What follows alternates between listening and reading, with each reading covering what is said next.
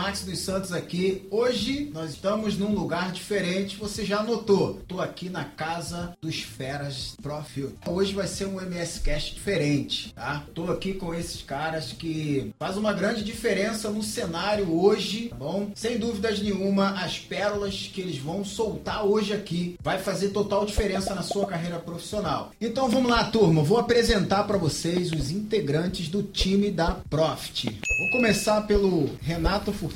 Rapaz, os caras são fera, tão fera, que tem quase duas páginas aqui só para apresentar o currículo deles. Então, ó, presta atenção aí que vai ser um mar de pérolas. Renato Furtado, ex-oficial do Exército Mineiro, criado em São João de Meriti. Também morei lá uma grande parte do, da vida em São João de Meriti. Puxa, sabia não. Abandonou a estabilidade da carreira militar para empreender. Fundou mais de sete empresas de diferentes nichos. Sem dúvidas nenhuma, um camarada que tem muito conteúdo. Renato, fique à vontade. Obrigado, Max, pelo convite, participar desse podcast. A gente acompanha a sua história, a sua trajetória, o que você faz na vida das pessoas. E é uma honra estar aqui hoje contigo. Muito obrigado. Eu que agradeço fazer parte disso aqui hoje, porque sem dúvidas nenhuma, aqui não é o MS Cast Max dos Santos, não. A pressão aqui tá tão gigantesca que eu tô me sentindo num MS Cast da Profit aqui, entendeu? Vamos lá, vamos passar aqui agora. Hoje o jogo é fora de casa. É, tá diferente o negócio aqui. Eduardo Sigilião, certo? Isso aí. Achei que tu não ia acertar, hein? Deixa eu ler o histórico do homem aqui, gente. Ex-oficial do Exército, nascido e criado em Nova Iguaçu, saiu, da, saiu do EB para empreender ao lado do Renato, como sócio, criando e administrando todos os negócios citados anteriormente. Sem dúvidas nenhuma, um homem de negócios com uma sabedoria incrível que vai transmitir muito conteúdo pra gente aqui. Fica à vontade, meu amigo. Cara, boa noite. É uma satisfação muito grande estar falando com você, porque as pessoas que estão aqui, que são seus fãs, né, te escutam, vê a sua trajetória, te admiram. E aqui também tem uma turma que te admira, tá? A gente está muito lisonjeado aqui de estar nesse podcast. Gratidão, de Obrigado, verdade. A gente fica muito feliz porque o Jonathan conhece, né, cara, a minha trajetória. A gente tem colhido coisas ao longo do caminho e aprendido bastante, cara. Às vezes batendo, se arranhando, porque hoje pra mim, cara, hoje pra mim poder estar numa mesa como essa, sentado e trocar pérolas com vocês, pessoas que pela pessoa do Jonathan eu pude conhecer um pouco da história e vejo que são pessoas muito sérias, pessoas comprometidas com o trabalho que executam. E estar nessa mesa aqui pra mim é uma honra imensurável, porque de onde eu vim, de onde eu saí, o que Deus fez na minha vida, eu nunca imaginei que pudesse estar presente num lugar como esse, numa empresa séria como essa e poder me juntar a um time sério para poder agregar pérolas na vida das pessoas. Então, para mim, tá sendo algo incrível, de verdade. Show, Max. Vamos Gratidão. apresentar aqui agora o nosso amigo Lucas Araújo. Gente, Lucas Araújo vai agregar pérolas incríveis aqui para nossa vida, tá bom? Tem um conteúdo. Eu não vou falar porque eu vou esperar ele mesmo com as próprias palavras dele citar eh, alguns pontos aqui que vocês vão olhar e falar assim: "Nossa, é possível. Eu achei que não fosse possível, mas é possível." Lucas Araújo começou estagiário na empresa. Lucas Araújo, ele começou estagiário nessa empresa. Hoje, é, posso- podemos dizer que é um dos homens de linha de frente com vocês nesse time e tem feito trabalhos incríveis. Lucas, fica à vontade, meu amigo. Não, legal, né? Boa noite, Marco. Essa apresentação aqui, a pressão é enorme. Eu tô em casa, mas tô sentindo que eu tô jogando fora de casa. Mas aí, alguns toques, a coisa vai fluir. Max, mais uma vez, cara, assim, gratidão é a palavra. É, eu acompanho muito seu trabalho, não só do MS Cash, mas assim, tudo que você desenvolve nesse segmento, pra gente aqui, pra mim, pro Renato, pro Eduardo e também pro Jonathan. O sentimento é de prazer. E prazer é a palavra, né? Ninguém estaria aqui hoje numa terça-feira, 8 horas da noite, se fosse pra jogar o jogo aberto. Vai soltar o jogo aberto. Isso aí. Vamos lá. Vamos pra cima, gente. Como a gente costuma dizer, é noite de pérolas, tá? Noite de muitas pérolas. Vou soltar lançar aqui uma primeira pergunta para vocês, que é o seguinte: fica difícil escolher quem é, como ou perguntar, mas depois dessa apresentação, acho que a galera que tá ouvindo quer saber quem são os caras de sucesso. Renato Furtado, quem é Eduardo Sigilião e quem é Lucas Araújo por trás de todos esses títulos e realizações. Vamos começar pelo nosso amigo Renato. Vamos lá. Então, Max, eu sou criado por pais comerciantes a vida toda. Vi meus pais baterem barriga no balcão toda a vida e tava do lado deles, atrás do caixa, contando troco. E eu cresci com isso no sangue. Então, apesar da, do sonho da minha mãe, desde que eu, que eu estava na barriga dela, fosse que eu fosse é, oficial de carreira do Exército Brasileiro, e ela conseguiu, e me contou isso na minha formatura, no aspirantado, que foi uma grande surpresa, é, eu não consegui viver aquela vida que era muito prazerosa, é uma vida linda, tenho amigos lá dentro e, e, e, sou super agradecido a tudo que me aconteceu, mas eu não consegui viver limitado a uma carreira estável como, como eu estava. Então eu estava o tempo todo lá, constantemente insatisfeito e querendo fazer mais e não querendo esperar o tempo da minha vida passar e só depender do tempo para eu crescer. E com isso eu identifiquei que eu, que, eu, que eu desenvolvi no meu sangue o sangue empreendedor que meus pais tinham, isso já estava no meu sangue, e eu saí para empreender. E cara, hoje minha vida é motivada por empreender e por transformar também vidas das pessoas que estão à minha volta. Então, o que me motiva a sair da cama todo dia é vir aqui para a empresa, ensinar, ensinar, ensinar e fazer com que pessoas com pouca experiência se transformem em bons profissionais, que aprendam com todos os erros que a gente cometeu e que consigam transformar a vida delas, assim como eu transformei a minha, empreendendo. Então, hoje, cara, eu sou como que eu, que eu traduzo quem é o Renato, que é a sua pergunta, né? Sou um empreendedor serial, motivado por isso e motivado por ensinar tudo o que eu passei, tudo que nós passamos aqui no nosso negócio, para que as pessoas tentem não cometer o mesmo erro que a gente cometeu. É isso, resumidamente. Top, hein? Muito bacana. Nosso amigo Eduardo. Então, Max, é, é difícil falar da gente, né? Porque isso pode soar um pouco arrogante uhum. e, e, tudo mais. É, Renato começou falando ali do filho de quem é, né? Então é, é, sempre bom botar a referência dos nossos pais, né? Então, a, eu venho de uma família humilde, né? Lá de Nova Iguaçu. O, eu vi meu pai crescer, né? Então, meu pai é um cara que é imigrante de Minas Gerais, parou em Nova Iguaçu e dali ele morava num chão de uma oficina, morava debaixo de um carro. Quando eu já nasci, meu pai estava adquirindo o primeiro terreno para montar a sua primeira oficina mecânica. E eu via de tijolinho em tijolinho aquela coisa crescendo ali, no meio daquela brincadeira no meio da né, que sempre foi a minha diversão de infância. Eu fui vendo crescer, né, a, a coisa crescer ali. E a minha mãe conseguiu, na verdade, virar uma funcionária pública da, da prefeitura, salário baixo, né, limitada. Então ali eu tinha o empreendedor, meu pai, né, e tinha a minha mãe ali, a, a estável né?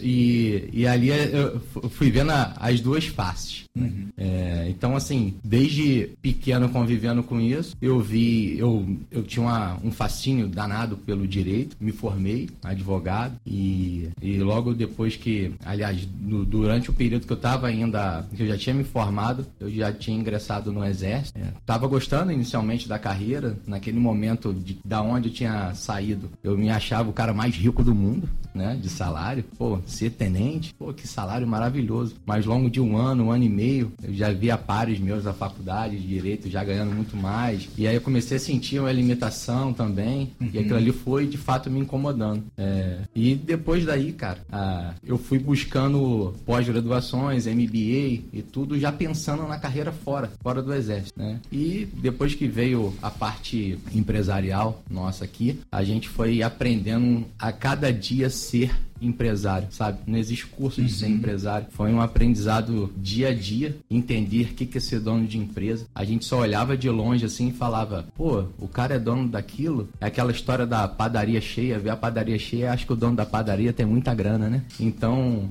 foi uma dificuldade, um aprendizado danado. E hoje é uma satisfação muito grande. É, pô, tá numa mesa com você e você pedindo para repetir uma história para alguém. Então a gente sabe que o que a gente construiu teve um pouquinho de sucesso. Isso isso é gratificante quando a gente olha para trás, né? Então, vamos tentar resumir o que é o Eduardo hoje. O Eduardo hoje é um cara que olha para frente, é agradecido de tudo que aconteceu na vida, mas é um inconformado, porque a gente sabe que a vida é como se fosse uma avalanche que vem atrás da gente. A gente tem que estar tá sempre galgando, sabe? Hum. Algo a mais. E cada vez com mais sensibilidade, entendendo as pessoas, entendendo o mundo dinâmico aí, a gente está aí sempre disposto a evoluir. O que eu vejo é evolução. Depois, no discorrer aqui do nosso podcast, eu vou te falar um monte de dificuldades que eu tinha, sabe? E os grandes desafios que foi desafios, né? Que foram é, essa vida empresarial aqui. Muito bacana. Então, ó, já acabou de deixar aqui, ó, um site sem dúvidas nenhuma. Você não pode se desligar desse MS Cast, tá bom? Então, você que nos acompanha, talvez você é daquele tipo que gosta de ouvir malhando, é, correndo, fazendo algum tipo de atividade ou até mesmo trabalhando. Segue a gente no Spotify, no Deezer, que a gente também tá nessas plataformas aí, tá bom? Agregando muito conhecimento, muita coisa boa. Vamos lá, nosso amigo Lucas, vamos lá. Bom, Max, assim, se me dissessem há seis anos atrás que eu estaria hoje nessa mesa, conversando com você, com o Renato, com o Eduardo e com todo esse back-office aqui, eu jamais acreditaria. É, eu tenho 28 anos, pô,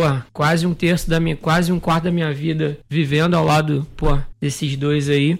É, eu perdi minha mãe com 15 anos, com câncer terminal. Com 17 anos, meu pai sai de casa e, pô, desde moleque tentando, tento que me virar na vida. É, pô, já fui pintor de rodapé de motel, já fui boy para poder pagar minha faculdade. E, pô, hoje ter oportunidade assim é legal porque a gente começa já o podcast e faz uma autorreflexão de tudo que a gente viveu durante os seis anos, assim. E, pô, eu olho esses dois caras aqui, para mim é como se fosse fosse o Pelé e o Garrincha e eu, Neymar, aqui, é, é muito maluco, porque eu venho pra cá hoje meu grande objetivo é conseguir transformar a vida dessa, dessas pessoas que trabalham com a gente, como os dois transformaram a minha vida. É, se eu te falar que é fácil passar isso, criar essa conexão, como a gente estava conversando aqui nos bastidores, pô, não é fácil. Mas é um recado que eu deixo para todo mundo, desde já é tra trabalhe mais do que você ganha. Pense no seu foco, no seu objetivo, no seu propósito. É, eu não sou um cara muito de contar sobre minha vida particular porque é, muita gente utiliza da piedade para poder conseguir resultados. Só que a vida premia quem é esforçado. E é isso, cara. Eu tô aqui para poder me abrir aqui nesse podcast, a gente não conversar não só sobre negócio, mas mais uma vez, pô, para mim é gratificante por estar tá do lado das minhas duas referências aqui. E é bacana, ô Max, porque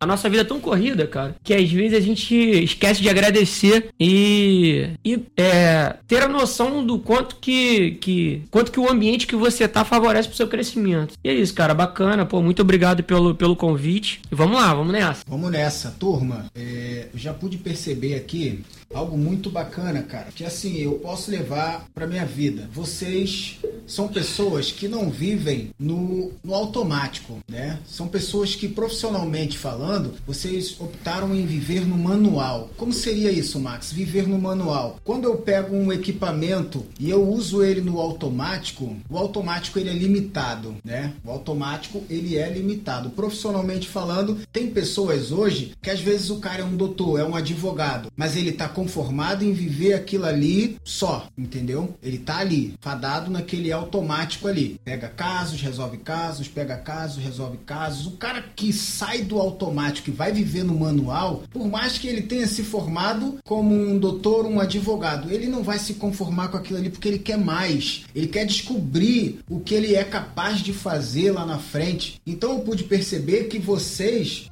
é, romperam, né? É algo que assim o pai, a mãe queria que você fosse, né? É, no seu momento aquilo ali foi o que você quis, mas resolveu desbravar e galgar, né? Outros patamares. Você começou como estagiário, rompeu aquilo ali ao ponto de estar nessa mesa como um dos líderes dessa é, empresa. Então vocês são tipos de pessoas que não vivem no automático, né? Vocês procuraram viver ali no manual procurando novos recursos, novas atividades, mudando vida de pessoas, sentando, olhando e dizendo como é que eu posso executar essa tarefa a fim de ter o resultado que é mudar a vida de alguém. Eu estava palestrando esses dias num evento e me chegou à mente exatamente esse ponto. Muitas pessoas, profissionalmente, é, acabam optando em viver uma vida profissional no no automático. No automático. Por quê? O auto... Quando você chega ali. Tipo, a, sendo um oficial de carreira, né? Isso, bem no automático. Bem né? automático. Às vezes é a recepcionista. Ela tem a opção de sair do, do automático, entendeu? E entrar no manual, ao ponto de você olhar e falar: nossa, cara, que recepcionista diferente. Ela é fora da curva. Ela resolveu sair do,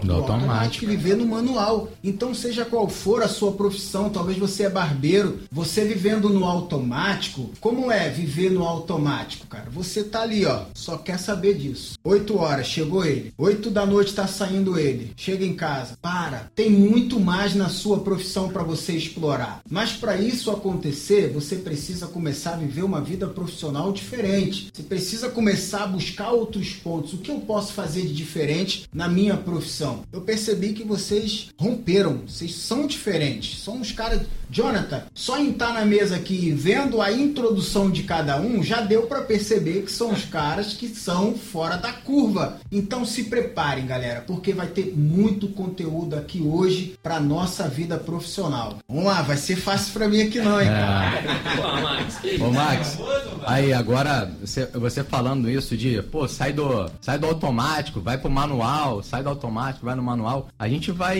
é, amadurecendo como gestor, né? Ninguém nasceu empresário. Pô, como é que é ser empresário, né? Eu falava pro Renato assim, às vezes a gente, pô, a gente é empresário, a gente fica até meio com vergonha, né? Ser empresário mesmo, sabe? Uhum. Que a gente achava empresário uma coisa meio distante da nossa realidade no início, sabe? Essa palavra empresário. Apesar, por meu pai era dono de oficina. Não uhum. achava que meu pai era empresário.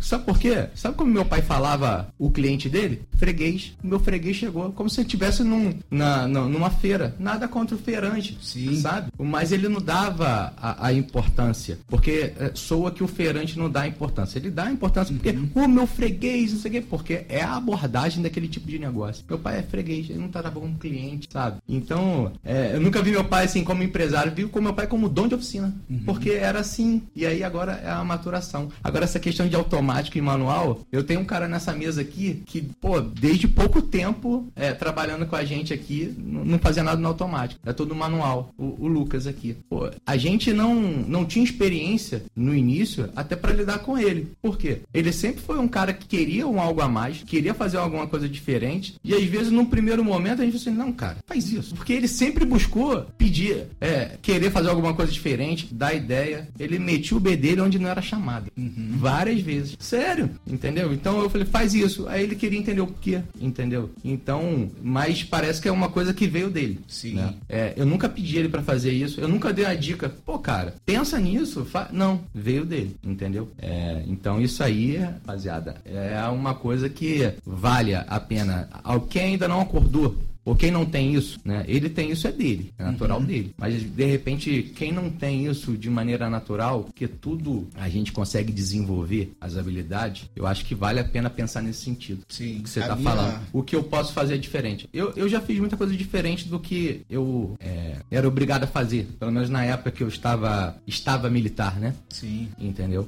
Mas, falando agora do mundo já, dentro da empresa e tal, é, isso aqui para mim é um grande exemplo disso aí que você falou. E a minha vida, ela mudou nesse meu segmento, cara, exatamente quando eu entendi esse, esse ponto, entendeu? Porque eu era um cara que ficava ali dentro de quatro paredes, cortando o cabelo o dia todo e fadado aquilo ali. Só que eu consegui enxergar algo além, exatamente isso aí, um mundo dentro de outro mundo. E eu falei, não, cara, eu preciso ser diferente, preciso fazer coisa nova. Esses dias a gente gravou um vídeo, né? A galera que acompanha acompanha deve presenciou, em algumas horas a gente bateu 300 mil visualizações em um vídeo.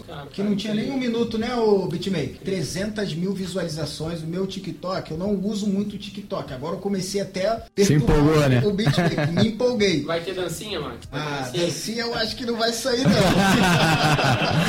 o TikTok tem que e ter aí, dancinha, hein, cara. O que acontece? O TikTok ele tava com 1.058 pessoas me seguindo em algumas horas a gente foi para 5 mil e quantas pessoas? Quase 6 mil pessoas, cara. Quase 6 mil pessoas. Então eu ganhei em poucas horas 5 mil seguidores no TikTok com um vídeo que eu falei assim, cara, vamos fazer algo diferente aqui. Eu sei que é algo que todo mundo já fez, mas a gente vai mostrar na prática aqui o que as pessoas não mostram. E eu mostrei ali o algodão, a água, coisas simples e o vídeo bombou de uma tal forma. Jonathan, como é que tá o telefone da assessoria? Não para, não para de tocar. E eu, e eu fiquei pensando comigo, um videozinho que eu falei, ah, vou, vamos fazer esse negócio aqui, Bi. E aí, e o negócio vi, viralizou de uma tal forma. Então foi eu decidi parar de viver ali no automático e começar a viver no manual. Hoje a gente tem cursos dentro e fora do país, hum, certificado Max dos Santos estampado em outros países que eu ainda nem pisei. E aí um dia desses eu tava pensando, se você tivesse vivendo a sua vida profissional no automático, Max, talvez você não ia alcançar o nível, o know-how técnico que você tem hoje. Então, galera, saia, saia imediatamente, bom, dessa vida profissional no automático e vamos viver manual. Então, turma, tá muito bacana hoje aqui esse MS Cast. Vou fazer aqui uma pergunta, pergunta de número 2, que é a seguinte: podemos ver, podemos ver que vocês são pessoas comuns? Eu acho que sim, né? É, eu não tenho nenhum poder especial. Pe pessoas comuns, simples, ninguém é rico de berço, mas são pessoas que venceram e estão vencendo nos negócios. Pessoas focadas que não param em um único negócio e foram ao longo do tempo criando grandes negócios. Qual foi o start para vocês é, pensarem com essa mentalidade de transformar, mentalidade de criar, é, de um negócio gerar outro negócio. Qual foi o start? Qual foi o momento, né, em que vocês olharam e disseram assim, ó, vou sair do automático e vou viver no manual? É. Quem é que responde essa?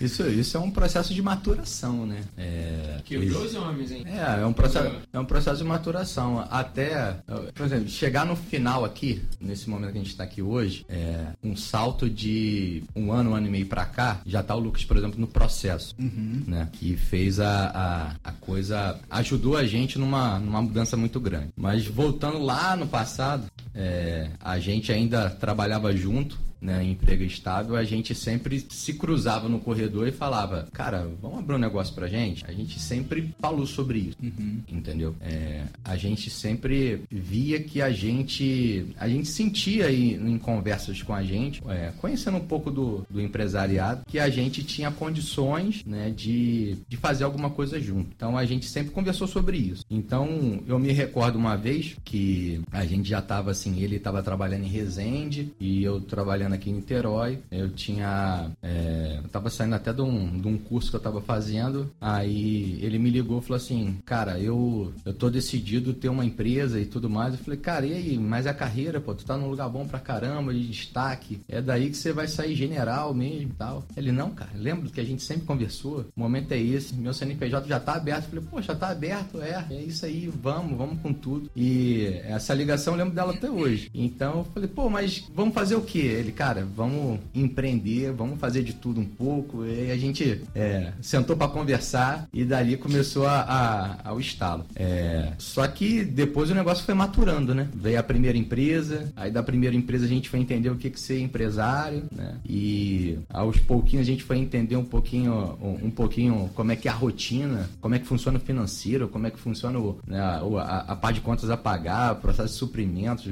processo como fazer a obra, né? Como se portar com o cliente. Então, isso foi, foi um aprendizado que foi ao, ao longo do, do tempo, sabe? Mas o, o start acho que foi, foi logo bem novo, assim, sabe? A gente sentiu que a gente conseguia fazer algo diferente. E eu lembro que nos primeiros anos de empresa, é, a gente sempre falava isso um pro outro. Pô, a gente tá aqui porque a gente sabe que pode ser diferente de todo mundo que tá aí no mercado. Então, a gente sempre falava isso um pro outro, sabe? Então, quando a gente se colocava é, fazendo alguma coisa que estava muito parecida com todo mundo, a gente sempre puxava uma orelha do outro. Não, vamos fazer diferente. Então acho que no início foi meio, meio assim. Acho que ele pode completar umas pinceladas aí. É, Max, eu acho que essa inquietude de ir atrás de outros negócios, novos negócios, melhorar nosso próprio negócio, parte do princípio do, do que você falou agora, acabou de falar, né? Sobre não, não estar no automático. E a gente se cobra o tempo todo sobre isso aqui. E a figura do Lucas aqui é, na nossa sociedade é fundamental. Ele introduziu aqui pra gente e aí é uma dica para todo mundo. Aprendam com os exemplos que existem. Existem hoje dezenas de livros fáceis de ler, podcast, YouTube, com diversas coisas pra gente aprender, para vocês aprenderem, que quando a gente começou em 2012, o nosso CNPJ, nosso primeiro CNPJ de 2012 não existia. Então foi muita tentativa e erro, cara, muita tentativa e erro, até aprender o que é contabilidade, o que é um plano de negócio, qual a importância de um demonstrativo de resultado do exercício, do que que você extrai de dados para ali. Isso se aplica a qualquer negócio, de qualquer magnitude, de qualquer magnitude, seja formal o negócio, seja informal. Isso é, é, é a base. E hoje a gente, sabendo disso, sabendo agora como constrói um novo negócio baseado em dados, baseado em conhecimento, a gente fica se coçando mais ainda e empreender mais, porque a gente sabe que a chance da gente errar, de acontecer o que já aconteceu anteriormente, é muito menor. Então a chance do sucesso é ainda maior do que já aconteceu até agora. E isso começou, o start disso, desse, dessa mudança de sair bastante do automático como era, foi introduzido aqui pelo Lucas através da leitura que ele trouxe pra gente diversos livros de empreendedorismo, que ele já, é, como é um cara diferente, por isso que, que é uma da é, é a principal liderança hoje da empresa aqui, principalmente para as pessoas novas que estão entrando agora, que já passou de ser referência ao Eduardo, agora a referência é ele aqui para os novos. É, partiu dele e a partir daí, desse conhecimento através de leitura, podcasts, etc, que ele foi introduzindo pra gente, a gente foi mudando e cada vez que a gente estuda mais, em,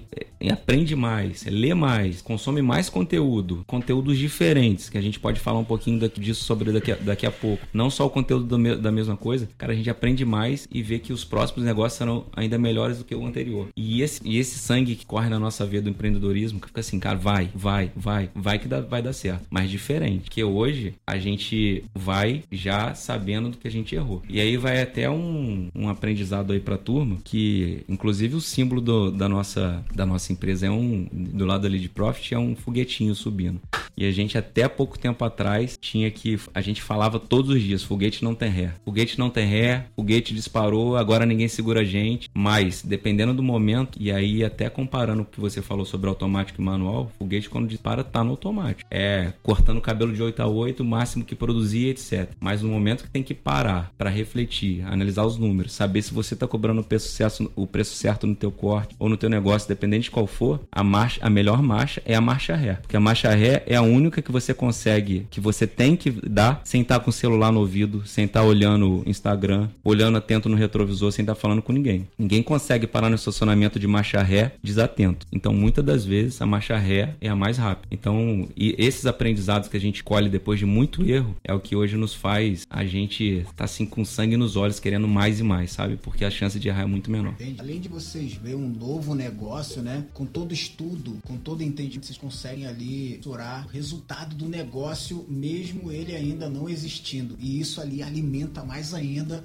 essa veia empreendedora. E Max, assim, só pegando um ponto aqui que o Eduardo e o Renato levantaram aqui, pelo fato de já termos vários outros negócios, a gente consegue adaptar hoje no nosso modelo de negócio tudo que a gente aprendeu e viu das outras empresas. Então, assim, hoje nós somos uma empresa de engenharia, nada normal do segmento tradicional. Então é muito disso, né? Fazer o diferente. Eu costumo falar que, assim, ser excelente tem muito mais a ver com você mesmo do que com os outros. Ser excelente é dar o melhor de si, mas não necessariamente o melhor de si é o melhor pro mundo. Talvez hoje você esteja fazendo alguma coisa, ah, cortando um cabelo, porra, ou abrindo um negócio de cosméticos, ou abrindo uma padaria, e você ainda não se identificou no seu ramo certo. Então, foque em dar o melhor de si, que vai ter o lugar certo para você e o momento certo. Muito bacana.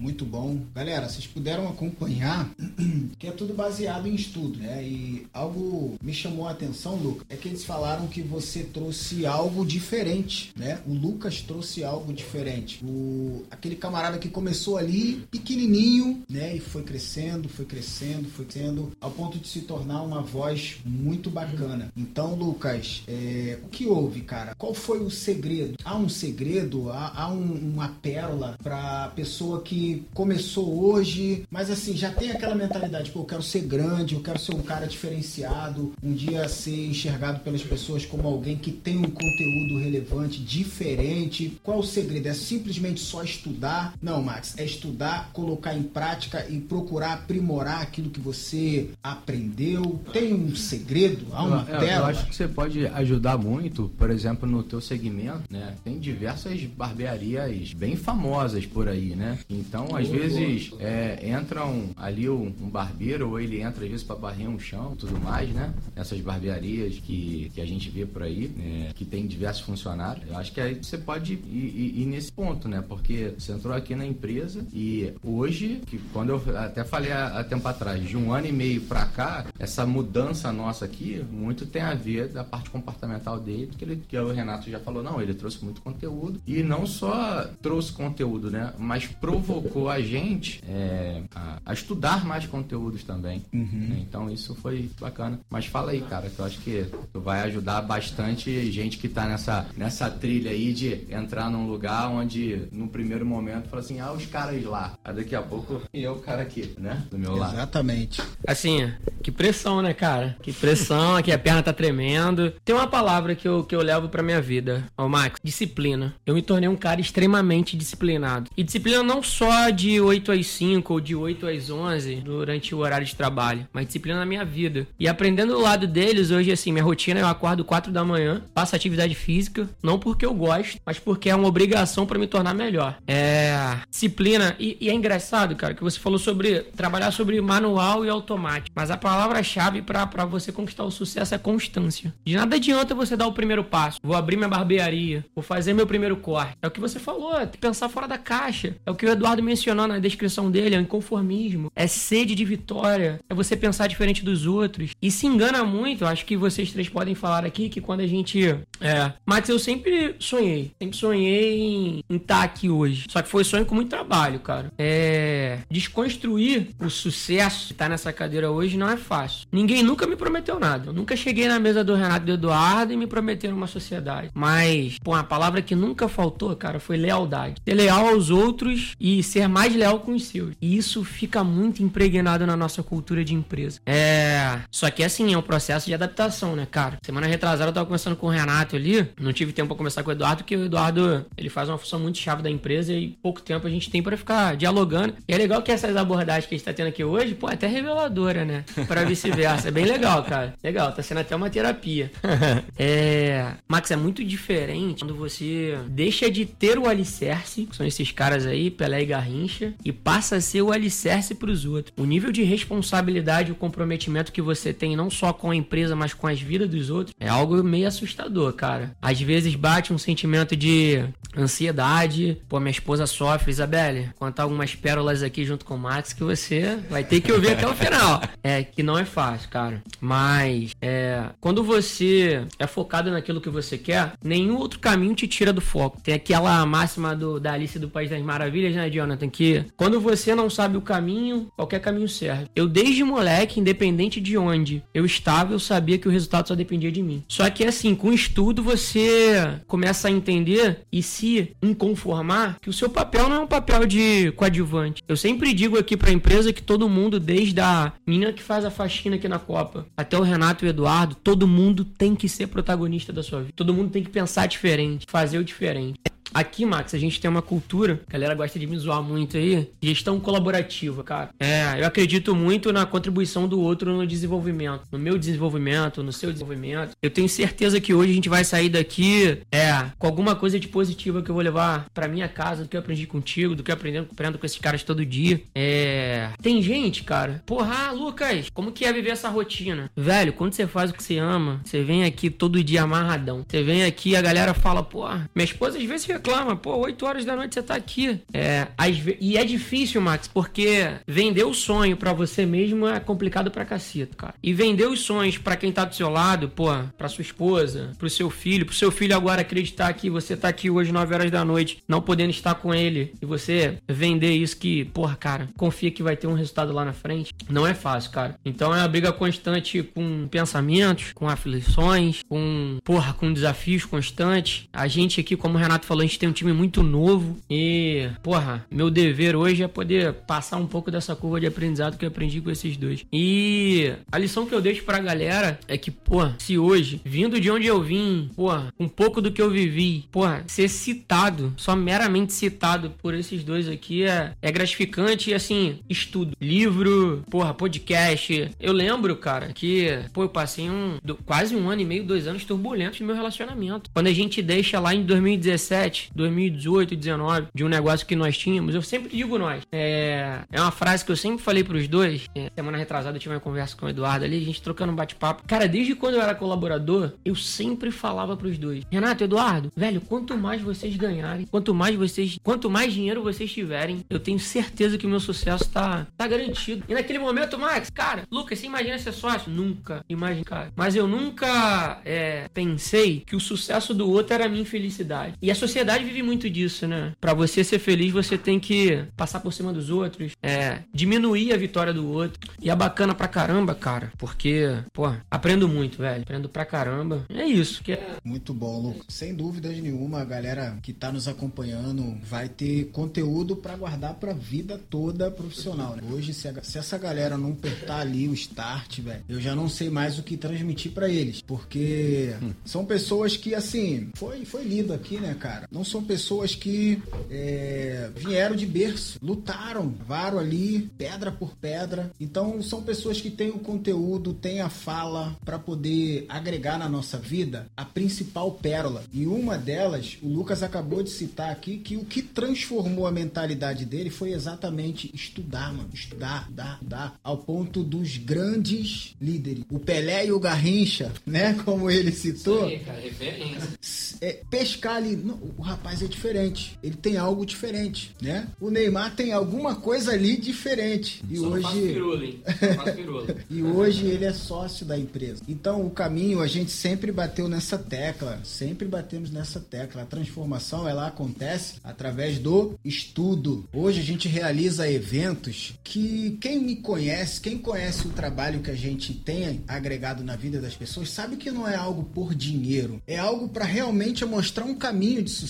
É algo para mostrar para as pessoas que eles podem ser muito mais e isso vai acontecer por intermédio do estudo. Não adianta. É o que eu sempre digo para eles. Você passar a vida toda ali cortando o cabelo, cortando o cabelo sem se aprofundar naquilo que você executa, você vai viver aquilo ali pro resto da vida. Mas agora quando você começa a estudar, é aquilo que a gente falou no início, a gente começa a sair do automático e se infiltrar ali no manual do negócio e começar a se desbloquear. Agora o cara que cortava cabelo simplesmente dentro de quatro paredes decidiu dar aula. Agora é como se ele já tivesse mais uma bica no balde sendo aberta. Agora aquele cara que começou cortando o cabelo, agora dá aula, agora ele é referência nas redes sociais e ele tá vendendo cursos online. Então ele já colocou mais uma bica aberta no balde, são três. Aquele cara que começou cortando o cabelo, passou a dar aula, agora tá no digital, agora é um cara que tá expandindo, abrindo novos negócios, mais algumas bicas no balde. Tudo isso vai acontecer por intermédio do entendimento. E você só vai adquirir esse entendimento se você, ó, dá, mano. Hoje tem muito podcast bom, tem muita coisa boa na internet de forma gratuita, tem muito evento bom de pessoas que não estão pensando no dinheiro, mas sim em agregar conteúdo na tua vida e às vezes você deixa passar. A gente realizou um evento, Eduardo, é, para 700 e poucas pessoas, Master Day, um mundo dentro de outro mundo. A gente acompanhou aqui. Acompanhou é. os detalhes, né? viu. Foi um evento gigantesco. Eu tô sabendo que o próximo vai ser no Maracanãzinho. né? Rapaz, a gente tem esse planejamento. Temos. É para um certo período, mas a gente, eu já falei com o Jonathan, Jonathan, a gente um dia vamos fazer um Master Day dentro de um estádio de futebol e o negócio vai ser brilhante. A gente começou com 30 pessoas, passamos para pouco mais de, de 70, não foi isso? Depois 150, quase 200 pessoas e de 150 pessoas a gente pulou para quase 800 pessoas. Foi um crescimento absurdo, né? E tudo isso foi planejado, porque quando a gente sentou ali com 30 pessoas, a gente olhou um no- nos olhos do outro, a gente vai conseguir alcançar um número gigantesco.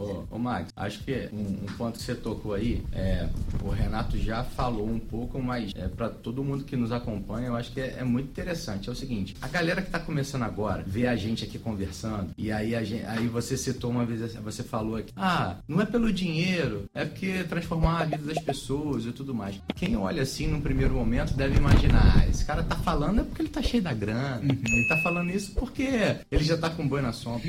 Pessoal, claro que no início, né, principalmente quem não vem de berço de ouro, é, o primeiro foco ele quer fazer qualquer coisa que vá remunerá-lo bem. Então, as, mu muitas das motivações, tem várias motivações na vida, mas uma delas é o dinheiro, que o pessoal quer mudar de vida, quer se transformar de E a gente realmente mudou a nossa vida, né? A gente mudou o patamar que a gente tinha de, de, de vida, inicialmente. Só que depois a gente começa a entender o que, que é o propósito. Eu acabei de fazer um. Ele acabou de me mandar aqui um orçamento e, eu falei, Renato, tá caro. Não gostei, pô, tá caro. Aí eu sei que o orçamento maior, se passar, eu poderia tentar lá, até com, de repente, com, com prestígio, passava, sabe, orçamento, mas eu tava me sentindo mal, cara, com orçamento. Tá caro sabe? Não, eu não gostei daquele orçamento ali. É, a gente quer, eu, quando chego no meu cliente, eu quero a satisfação, cara. Quando é, o cliente fala para mim, Eduardo, seu preço tá caro, eu quero ter todas as ferramentas na mão para falar assim, ó, não tá caro não, cara. Ó, é assim, assim, assim.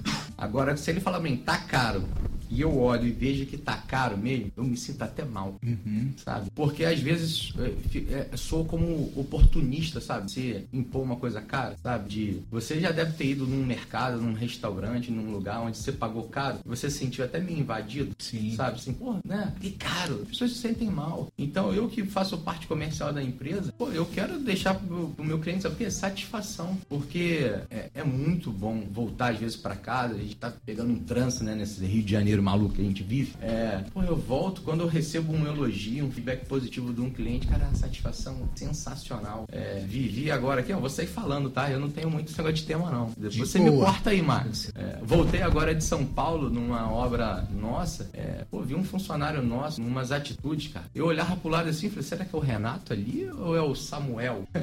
Sabe? Fiquei impressionado. E parece que ele, repetindo o que o Renato repete em reunião, assim, que o Renato, é, ele tá muito didático ultimamente, né? Tá virando um professor. Então ele repete, repete, repete, repete aquela coisa de professor mesmo, sabe? E eu, eu vi às vezes os caras falando ipsiliter a frase do Renato, cara.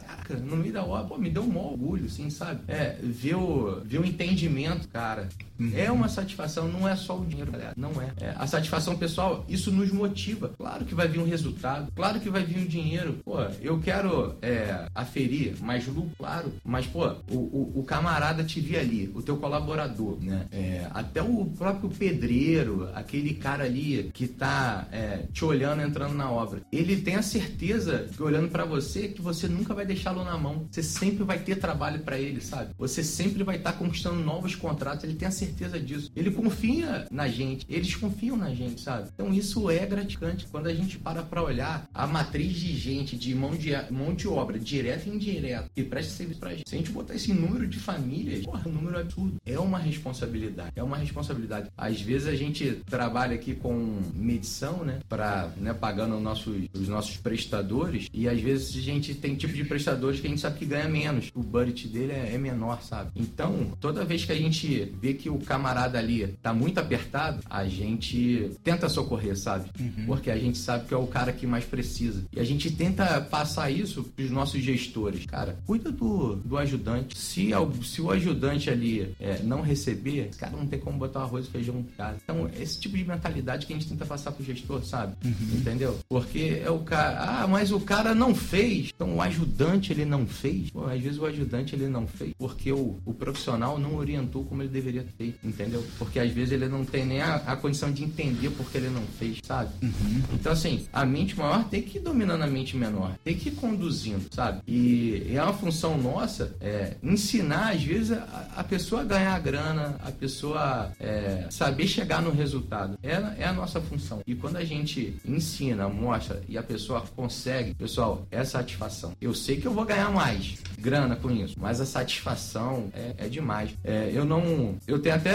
Às vezes a gente chega em casa e fala pra esposa, né? Pra um familiar, pô, consegui um contrato, pagou bem, legal. Mas o que rola na roda de amigos, o que dá orgulho de falar e você se sente bem, é uma história de transformação. Uhum. Entendeu? Não é a história tipo, ganhei X reais, ganhei X mil reais. Isso é bom porque na hora que, pô, às vezes seu filho quer um presente, você sabe que pode dar. Você quer fazer uma viagem com a família, você sabe que pode, né? É, ir, né? Agora, a satisfação pessoal é, é algo assim incomensurável, sabe? Sim, é muito, muito, bom bacana. mesmo, Max. E esse teu caminho, esse o que você fala pra turma, eu acho que é esse caminho. No início, vai motivado pelo dinheiro, vai querer ganhar mais, mas se você quiser, você que a, a galera que atendimento ao público, é a parte que eu faço dentro da empresa. Uhum. Cara, e o barbeiro, todo mundo fala que sabe da vida de todo mundo, né? É.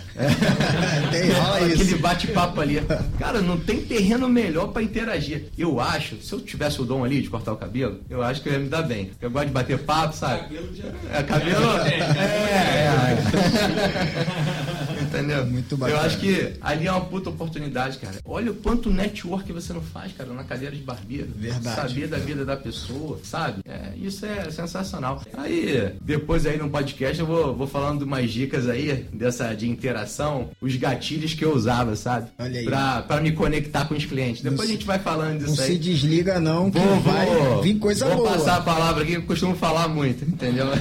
Muito bacana e me fez entender, cara, que é uma empresa que tem propósito, são pessoas que vivem o propósito profissional, cara. Então isso vence qualquer outro ponto. É, dinheiro ele vai ser consequência de um trabalho muito bem prestado que vocês executam. É como ele falou, há um período que às vezes, não digo o foco, mas assim, uma das motivações seja essa, assim, essa questão financeira. Mas depois que você entende o propósito, financeiro é apenas um detalhe, cara. O que te motiva é exatamente isso. Nesse evento, a gente recebeu uns feedbacks que botava a gente assim, cara, eu sou um canal de bênção na vida de outras pessoas. Eu nunca imaginei que pudesse transformar uma vida assim. Veio um, um garoto novo de Manaus, de Manaus com a mãe, ralaram pesado para conseguir passagem, para conseguir hospedagem, para estar no evento. A atuação dele no evento foi uma das principais pérolas. Não foi, John? Fala um pouco Ah, olha a responsabilidade, né? Tu se sente responsável por esse garoto, né? A gente estava vindo de É carro de isso. uma das nossas missões, né? De trabalhos sociais. E eu vim triste pelo meio do caminho. Não sei se você tava. Tava, né? Tava dirigindo o carro. E aí, alguma coisa aconteceu nessa missão que a gente veio triste. A gente veio triste com aquela sensação de que a missão não estava 100% completa, né? Aquele momento ali a gente não estava muito bem com o resultado que teve. E aí, do nada, o Agnaldo, não foi isso? O Agnaldo liga e fala: Jonathan, tem um áudio aqui que vocês precisam ouvir, cara. Foi uma mãe, a mãe desse menino, falando com a gente em prantos, dizendo que o filho precisava estar nesse evento porque seria o ponto-chave para a transformação da vida dele. E ela, em lágrimas, o que vocês podem fazer para nos ajudar e tal. E aí, de onde é? De Manaus. Quando a gente ficou sabendo disso, a gente recebeu uma injeção de ânimo naquele dia na viagem, no carro. E aí foi como se Deus tivesse mostrado pra gente assim: relaxa, cara, vocês estão no caminho. Esse é o caminho de vocês. Essa é a obra, esse- essa é a função. Cortar cabelo é só uma estratégia, o evento é só uma estratégia. O que eu quero é isso aí, ó: transformação de vida. Jonathan, daí de onde você tá, fala um pouco desse momento dele, o garoto de Manaus. A gente tá falando aqui do garoto de Manaus. Ele chegou no evento, quando a gente chamou ele, levantou a bandeira de Manaus assim, ó, nas costas. Todo mundo entendeu porque a gente soltou o áudio da mãe dele. Então, mais de 700 pessoas recebendo a mesma injeção que a gente recebeu naquele dia, dirigindo o carro. Então, imagina. Como é que foi aquele momento, Jonathan? É, o nome dele é Adriel, ele é dono de uma barbearia chamada Barbeco. Ele escreveu na história, a gente ele tem vontade dele era montar uma barbearia beco onde ele morava. Não tem barbearia. O nome da barbearia é Barbearia do Beco, mas ele não tem um espaço. É a barbearia que ele tem na mente dele. E o que ele fez? E o que ele fez? Montou uma maleta de madeira onde ele corta cabelo a domicílio, porque ele não consegue alugar um espaço, não tem condições. E aí o sonho dele era montar essa barbearia do beco em cima da laje da mãe dele. E ele falou: tenho que estar nesse evento, porque lá nesse evento eu colhi o que eu preciso para poder sair de lá com a estratégia necessária para montar essa barbearia. E a gente quase escolheu ele como um dos, dos ganhadores da barbearia, completa. porque a história dele era uma história incrível. E ele chegou lá, fez algo que nenhum barbeiro de, do Rio de Janeiro, barbeiros com condições, tinham é, assim muito mais instrumentos que ele para poder fazer, não fizeram. Ele chegou lá com o panfleto dele, entregou na mão cada um para conhecerem a história dele. Ele foi determinado, ele falou: vou Não. determinado pro Rio de Janeiro a pessoal saber quem é Adriel. E ele foi e entregou o panfletinho dele para um por um, falando: não, Adriel, isso aqui é minha barbearia, barbeira do Beco ainda, mas Mas vai existir. Pô, tal, vai existir. Olha e isso. o cara foi com esse pensamento. Não sabia que ia subir no palco, não sabia que a mãe dele ia subir no palco, não, Não sabia, sabia que o ia ser ele não sabia chamado. nada disso. Nada. Não sabia, ele só queria estar lá, colher as estratégias, poder colher o máximo dava para poder fazer o sonho dele tornar realidade. Quando a gente chamou ele em cima do pau, que a mãe dele chorando com ele, e a gente ali naquele momento levantou uma doação para todas as pessoas que estavam ali doarem através do dele que apareceu no telão, a gente conseguiu levantar mais de 3 mil reais. Não era o suficiente para ele montar uma barbearia, mas tenho certeza que pelo menos custeou o custo dele de ter vindo de lá para cá. E ele voltou agradecido demais, mandou várias mensagens, ganhou todos os cursos. O nosso amigo da contabilidade deu a gestão contábil para ele, ensinando como ele poupar e juntar o que ele precisava para fazer a barbearia. Então ali a gente sabe que iniciou um Uma projeto na vida dele. É. Foi algo incrível pra E gente. assim, naquele momento a história dele, cara, foi uma história que motivou outras 700 mais, né? Histórias que, pô, não, dá, não é possível. Eu tenho minha barbearia, é pequena. Cara, aí você tem tua barbearia, cara. O Adriel nem barbearia tinha, mas ele chegou lá com um panfleto dizendo aqui, ó, essa aqui é a barbearia do Beco. Não existe ainda, mas vai existir. Aí quando eu vi o panfleto, aí tava lá um trabalho meu, tinha uma sobrancelha, eu falei, e aí, Adriel? Ele, vou chegar nesse resultado aqui. Falei, cara, que top, hein? Que top. Incrível, né? Max, atitude de protagonista, né, cara? Não tem jeito, incrível. E assim, esse é o caminho, né, que a gente conseguiu enxergar. Através do nosso trabalho, através da nossa função, a gente quer transformar vida. Então, esse MS Cast que está acontecendo aqui não é simplesmente para você conhecer o Max dos Santos, o Renato, o Eduardo, o Lucas, não. A gente tem uma missão, cara. Eu no mundo da barbearia, no mundo da beleza, eles no mundo dos negócios. Missão transformar vidas. Essa é a nossa missão. E o que vem acaba sendo lucro, né? Fazer uma pergunta bacana aqui para eles agora, que isso reflete muito na nossa vida profissional também. Esses dias, ontem, eu tava com um aluno, né? Ontem eu tava com um aluno que tava pensando, cara, eu tenho uma barbearia no quintal do meu avô, não pago aluguel, não paga na, não pago nada e eu tô estabilizado, cara. Eu tô de boa. Só que às vezes eu sinto que eu preciso sair dessa cidade pequena e ir para uma cidade grande. Então que eu entendi que o que ele estava sentindo ali era uma falsa estabilidade profissional. Eu aprendi também isso que estabilidade acaba não existindo, né? Então é tudo muito instável. Às vezes tá aqui, outra hora começa a descer. E aí eu falei para ele, cara, você já me disse que a sua cidade tem muito poucos habitantes para o propósito profissional que você quer alcançar. Tá bacana no quintal do seu avô? Show. Mas olha lá na frente que pode ser muito melhor, muito melhor. Então é uma falsa estabilidade que ele estava vivendo profissionalmente falando. Talvez você vai ver esse esse podcast aqui, David. Essa é para você. Vamos falar um pouco sobre essa falsa estabilidade profissional. O que vocês têm a dizer sobre isso?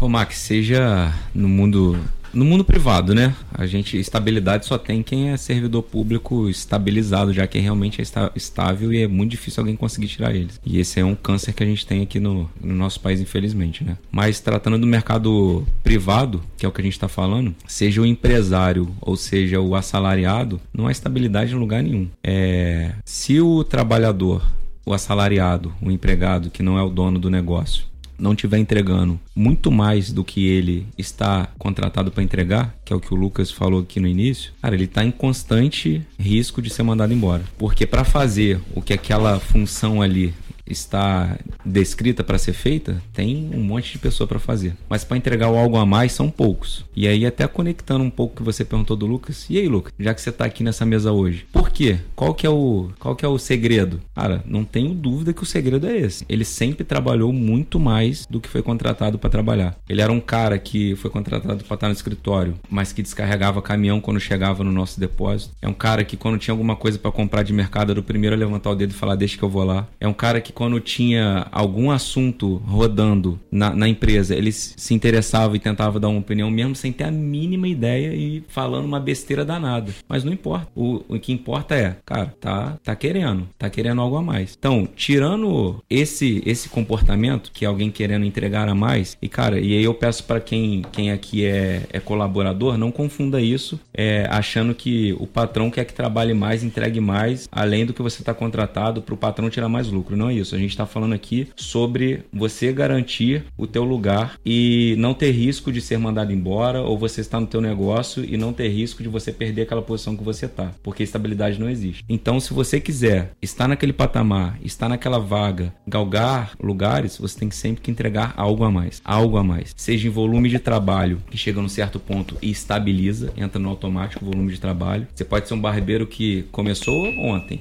Aí você tem uma agenda sábado é, nos dois melhores horários só. Aquele horário que a barbearia enche, você vai lá e atende. Daqui a pouco você já está atendendo no horário que não é tão privilegiado e já estão te procurando. Daqui a pouco tua agenda está cheia. A partir daí você está vivendo automático. E aí, o que, que vai fazer a partir de agora? Aí que é o momento de ver o que, que é o algo a mais. É algo de procurar esse podcast, entender tudo que está sendo falado aqui, estudar. É a história de como que chama o cara de, de da, da Amazônia? Adriel. É o caso do Adriel, de Manaus. Ele foi lá com panfleto, o único que foi com panfleto panfleto, né, John? O único. O único foi panfleto. Então, a, a Adriel, não tenho dúvida que você estudou demais para chegar no Rio de Janeiro, vindo de Manaus, ao lado de mais de 700 pessoas, um único panfleto. Com certeza você não tirou essa aprendizagem do mundo da barbearia. Porque se isso fosse uma atitude natural de barbeiro, ia estar tá ali pelo menos 100 pessoas entregando panfleto. Então foi tua atitude de sair da sua zona de conforto e chegar lá com o teu panfleto mesmo sem ter barbearia. Cara, se você estiver assistindo isso daqui, pode ter certeza que todo mundo que tá aqui dentro já contou quantas vezes contarem, arrepia igual eu tô arrepiado agora falando da tua história. Aqui, sabendo um pouquinho só que o Jonathan já tinha me contado e pô, arrepiei de novo quando você falou. Então, não quer, quer, quer não correr o risco da estabilidade, seja colaborador, seja empresário, vamos ter a atitude que a Adriel teve. É isso. Uma vontade danada de conhecer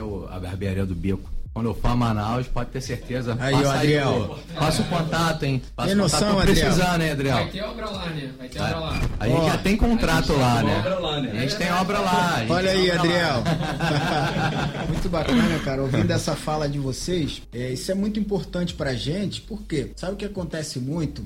É, do barbeiro ser colaborador e ele acha que ele, ele tem que viver ali aquele automático de chegar, cortar e tchau. Não tem compromisso com mais nada. Não, é o patrão e ele que se vire com o restante. Então, será que ele é ruim ou é bom? É colaborador. É, surgiu uma oportunidade, eu não digo nem assim, um, uma tarefa ali, um trabalho a ser feito. Uma oportunidade de ir na rua, comprar um equipamento. E aí, o colaborador, isso é ruim ou isso é bom? Isso é bom, isso é muito bom. Isso ali é uma oportunidade dele mostrar que ele é diferente. Então, você que está me ouvindo, me vendo aqui, está ouvindo, você que é da minha equipe, quando alguém pede você para comprar comprar gilete e você fica sentado ali no sofá, não vai comprar, você tá perdendo uma oportunidade de mostrar, não para mim, mas para todo o coletivo, que você é alguém diferente. Quando é uma oportunidade de você ir comprar um desinfetante e você fica ali no celular, ó, jogando, você tá perdendo uma oportunidade de mostrar que é um cara que não vive no automático, mas vive no manual, aproveitando todas as oportunidades que aparecem na sua frente. Então, por mais simples que seja a oportunidade dentro da tua empresa, tenta agarrar ela da melhor forma e dê o seu melhor para que o trabalho seja feito de forma diferenciada e as pessoas olhem para você e digam: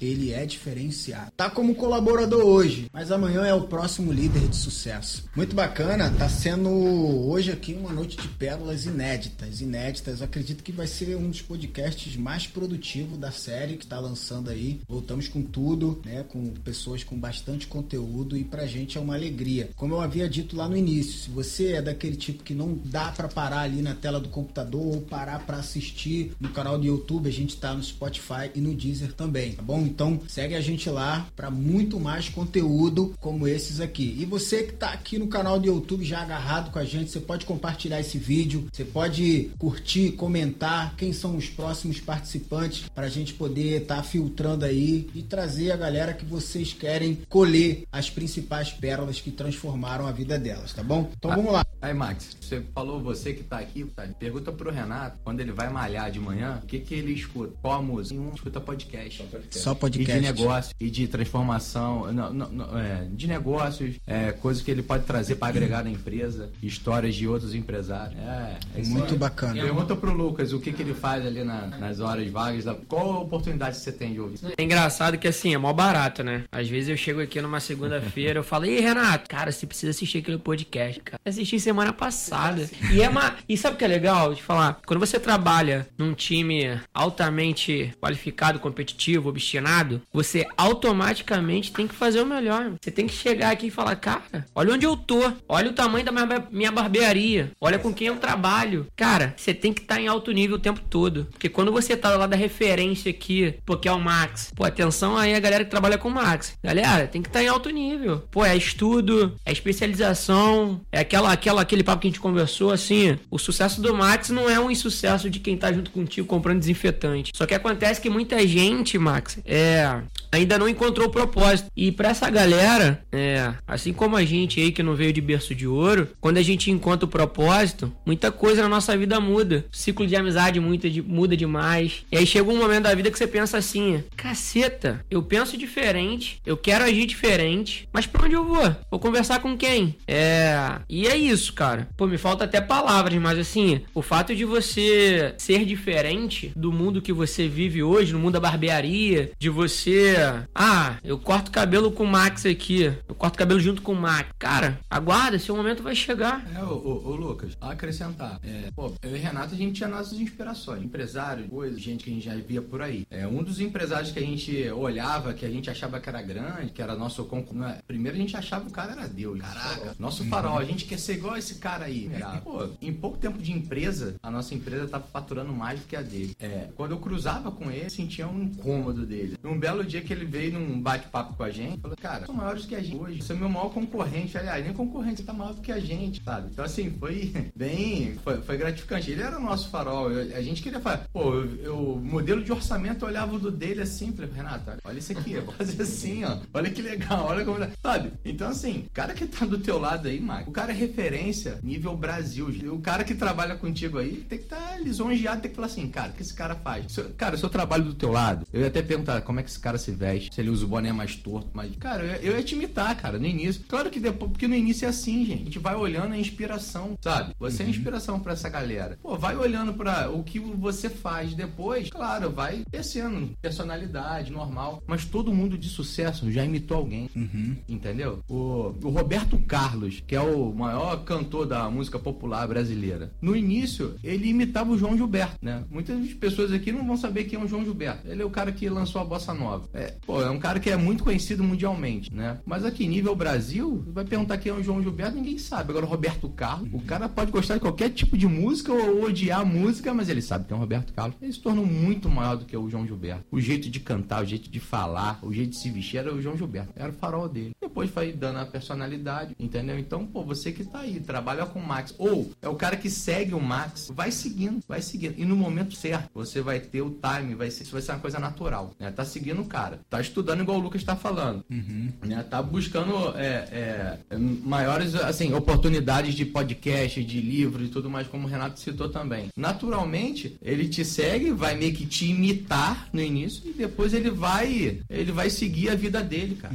E, e vo- eu tenho certeza absoluta. Pô, você passa conteúdo pra caramba. Você tá preocupado se o cara vai ali, vai crescer, vai ficar maior do que você? Claro que não. Você quer ajudar o cara. Isso aí. Entendeu? Eu tenho certeza que pra você é satisfação que o cara cresça. Imensurável, de Não é verdade. É, acaba Eu acho que é isso, cara. Igual, é, igual vocês É. falaram, né? E hoje são maiores do que essa pessoa que foi por muitos anos, muito tempo aí, o farol de vocês. Isso é automático. Sempre vai modelar alguém e vai chegar um momento que você vai olhar e falar assim: aquele ali é o cara que eu modelei, cara. Você tá lá na frente, entendeu? Vai chegar um momento que acontece e vai fazer, vai ter outras pessoas que vai ter essa mesma atitude, entendeu? Em relação a você. Caraca, aquele lá é o Max, cara. Mas sempre vai ter uma coisa que vai permanecer: é aquele respeito, é aquele carinho. Sim, por um claro. dia você ter sido o farol. Por um dia você ter sido ali, ó, o cara que me mostrou o caminho. Então hoje uma das minhas maiores motivação é ver a galera podendo replicar aquilo que eu idealizei e que deu certo, tá dando certo na vida deles. Hoje a gente tem profissionais que eu posso dizer, eu até falar o Bruno dos Santos. Fala Bruno dos Santos. Bruno dos Santos foi. O Bruno dos Santos é um camarada que fez todos os meus cursos. Todos os meus cursos ele fez. Esse cara não tem como não ter decolado, hein? Esse cara hoje ele tá voando. ele tá voando a nível Brasil e quem pega o trabalho dele fala assim: "Nossa, mano, é muito parecido com o trabalho do Max". Aí todo mundo pergunta: "Max, se ele é teu parente, ele trabalha contigo?" Eu falo: "Esse aí é o recordista. Ele é o que mais estudou o conteúdo que eu venho trazendo para vocês. Legal. É o cara que modela, é o cara que realmente enxergou que eu posso ser uma referência e mais do que isso, posso ser um caminho de transformação. E hoje ele vive essa transformação. Aí tem pessoas que arrogantemente pergunta: "Max, você não fica preocupado com isso não? Porque o cara cresceu demais, o trabalho dele tá bem próximo do teu. Eu fiz um curso de fotografia na Espanha. Quando eu voltei pro Brasil, a única fotografia que tinha as qualidades que eu aprendi lá na Espanha eram as minhas fotos. E aí, depois que eu consegui, né, estabilizar o, a questão do estudo, o Bruno estudou comigo todos os pontos que eu aprendi lá na Espanha. Hoje, eu e ele tem essa fotografia bem semelhante. Aí me pergunto, cara, você ensinou as principais pérolas que você viajou para outro país para aprender. Isso não te preocupa? Ele não, isso me motiva.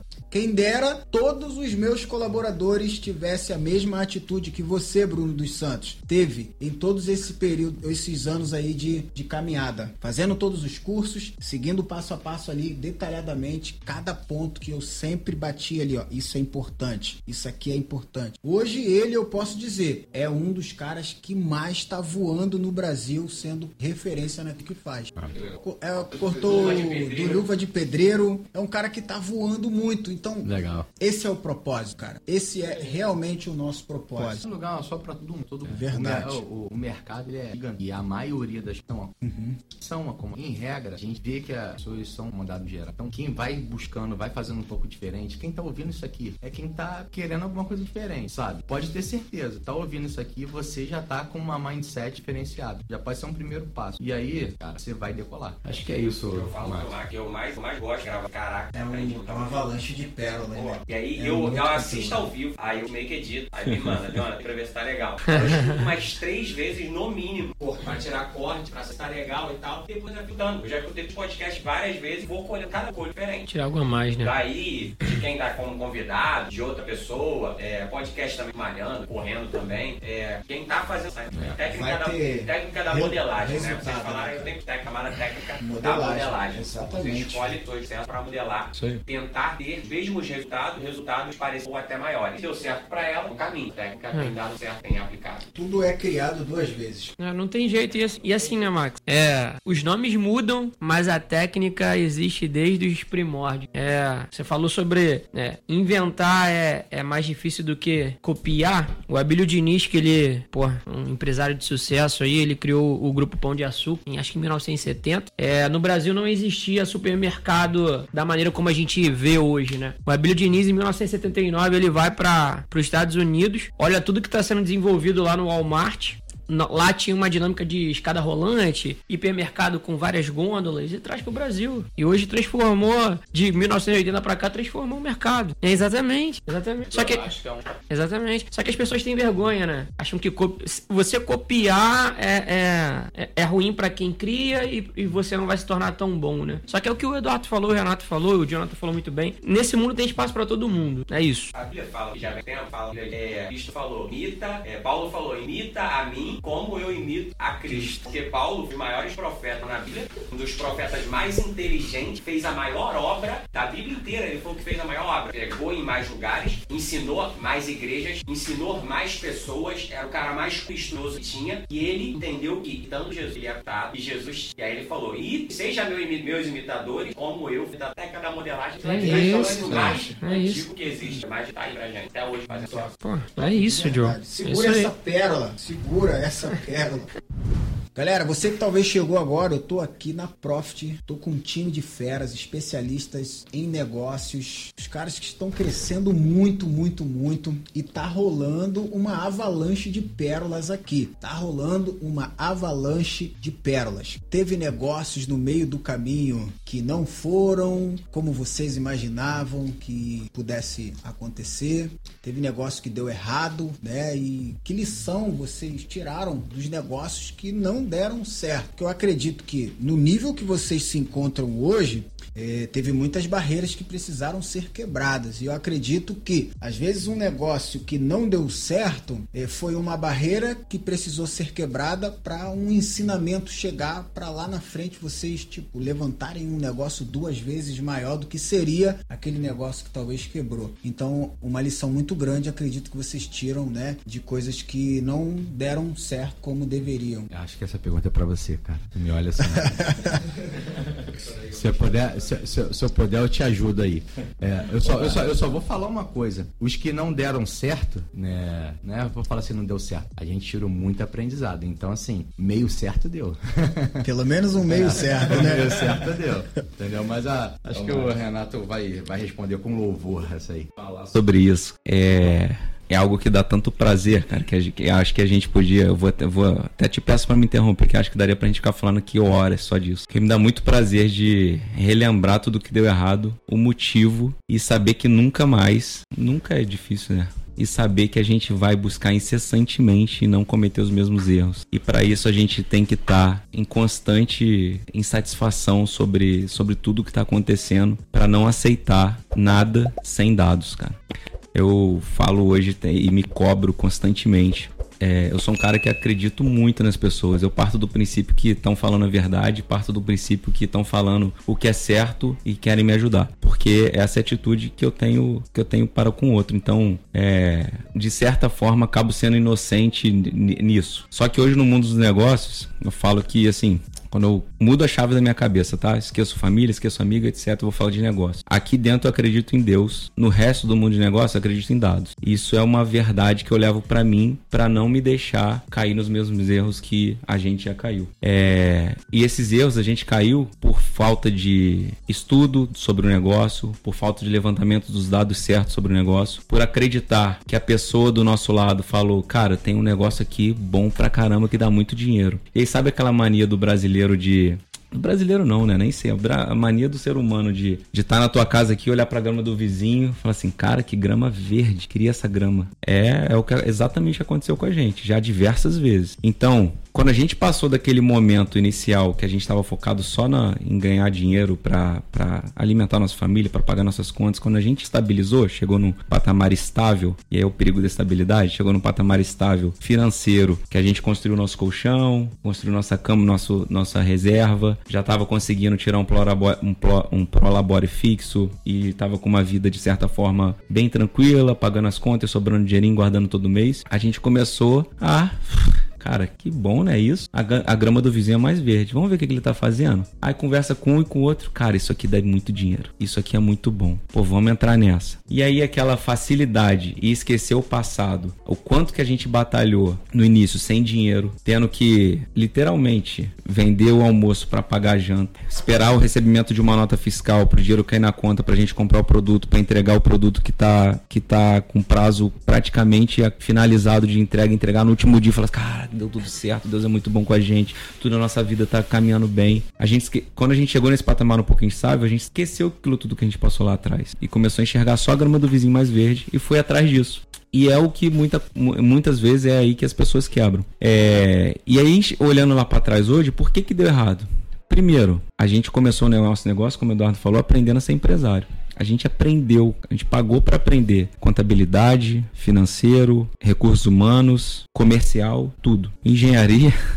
É, naquela época não existia a gente olhar, botar na internet plano de negócio. Ter no Sebrae um plano de negócio online que vai passando tela a tela ensinando a gente a preencher e, e mostrando como que deve ser feito. Não existia isso, então a gente aprendeu. Quando a gente chegou nesse patamar, a gente esqueceu isso tudo. Começou no negócio achando que era tudo fácil. E aí a gente quebrou a cara, cara. Por quê? A gente não olhou, olhava, não olhou os números direito, só acreditou no que era falado pra gente e a gente, cara, literalmente quebrou a cara, sabe? É, e aí, aprendizados que a gente tirou disso? Cara, primeiro, não vamos fazer mais nada sem dados. E aí, o que, que são esses dados? São dados que nos contam? Não, são dados que a gente prova, que a gente comprova. Que a gente olha para o lado e não vê só o carro bonito que o Max tem, as viagens que o Max faz, a, a vida que o Max tem. A gente vai olhar a hora que ele acorda, a hora que ele vai dormir, quanto tempo ele fica sem a família, quantos funcionários ele tem, quanto que ele paga de aluguel, qual é o custo da gilete, quanto o gilete gasta, qual é o custo da manutenção da máquina de cabelo, quanto que é para afiar a tesoura, quanto que é para afiar e, e etc. Quanto que dura uma tinta e por aí vai. Então hoje a gente entra no negócio assim com essa sabedoria. E um segundo ponto que a gente entra no negócio hoje é passo a passo, um passo firme por vez. É o que você falou como fez. Primeiro cortou o cabelo em quatro paredes, estava cortando o cabelo ali de 8 às 8. Daqui a pouco abriu uma torneira no balde, né? Foi isso que você falou. Uma só.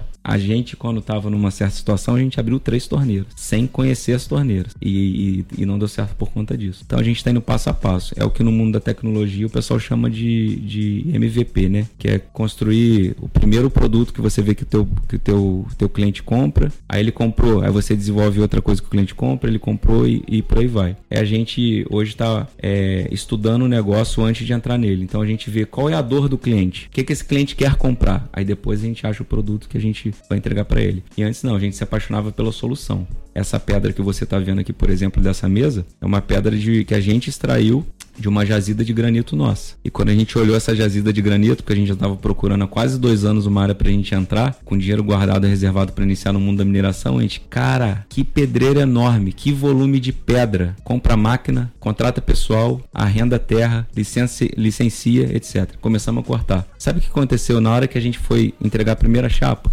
O negócio não se pagava. O valor dessa pedra aqui não pagava a operação. E aí, o que, que a gente vai fazer? Cara, vamos produzir mais para pagar com menor custo. Como que a gente faz isso? Não tem milagre, entendeu? Então o que, que faltou? Faltou o dever de casa. Faltou a gente lembrar lá atrás que a gente começou sem dinheiro, ao invés de sair comprando carro, alugando espaço igual esse que a gente tem aqui, que é um prédio de três andares. A gente, no início, a gente nem escritório tinha. O escritório era o endereço da minha casa. O Eduardo era o endereço da minha casa, o escritório, o escritório da empresa. Eu não tinha escritório, o Eduardo não tinha escritório. As reuniões eram na padaria. Depois que a gente foi ter um escritório, numa comunidade, um terreno que a gente alugou, porque era o aluguel mais barato da cidade. A gente tinha uma casinha, a, meu, a nossa sala era num quarto, a sala do Lucas era na sala e a gente tinha a cozinha onde a gente almoçava, com um banheiro. Depois de muito tempo, a gente pôde alugar um escritório com, com cara de escritório. E hoje a gente está aqui num prédio de três andares só nosso. Só que quando a gente foi para esses novos negócios que não deram certo, a gente esqueceu do passado e trabalhou sem analisar números, sabe?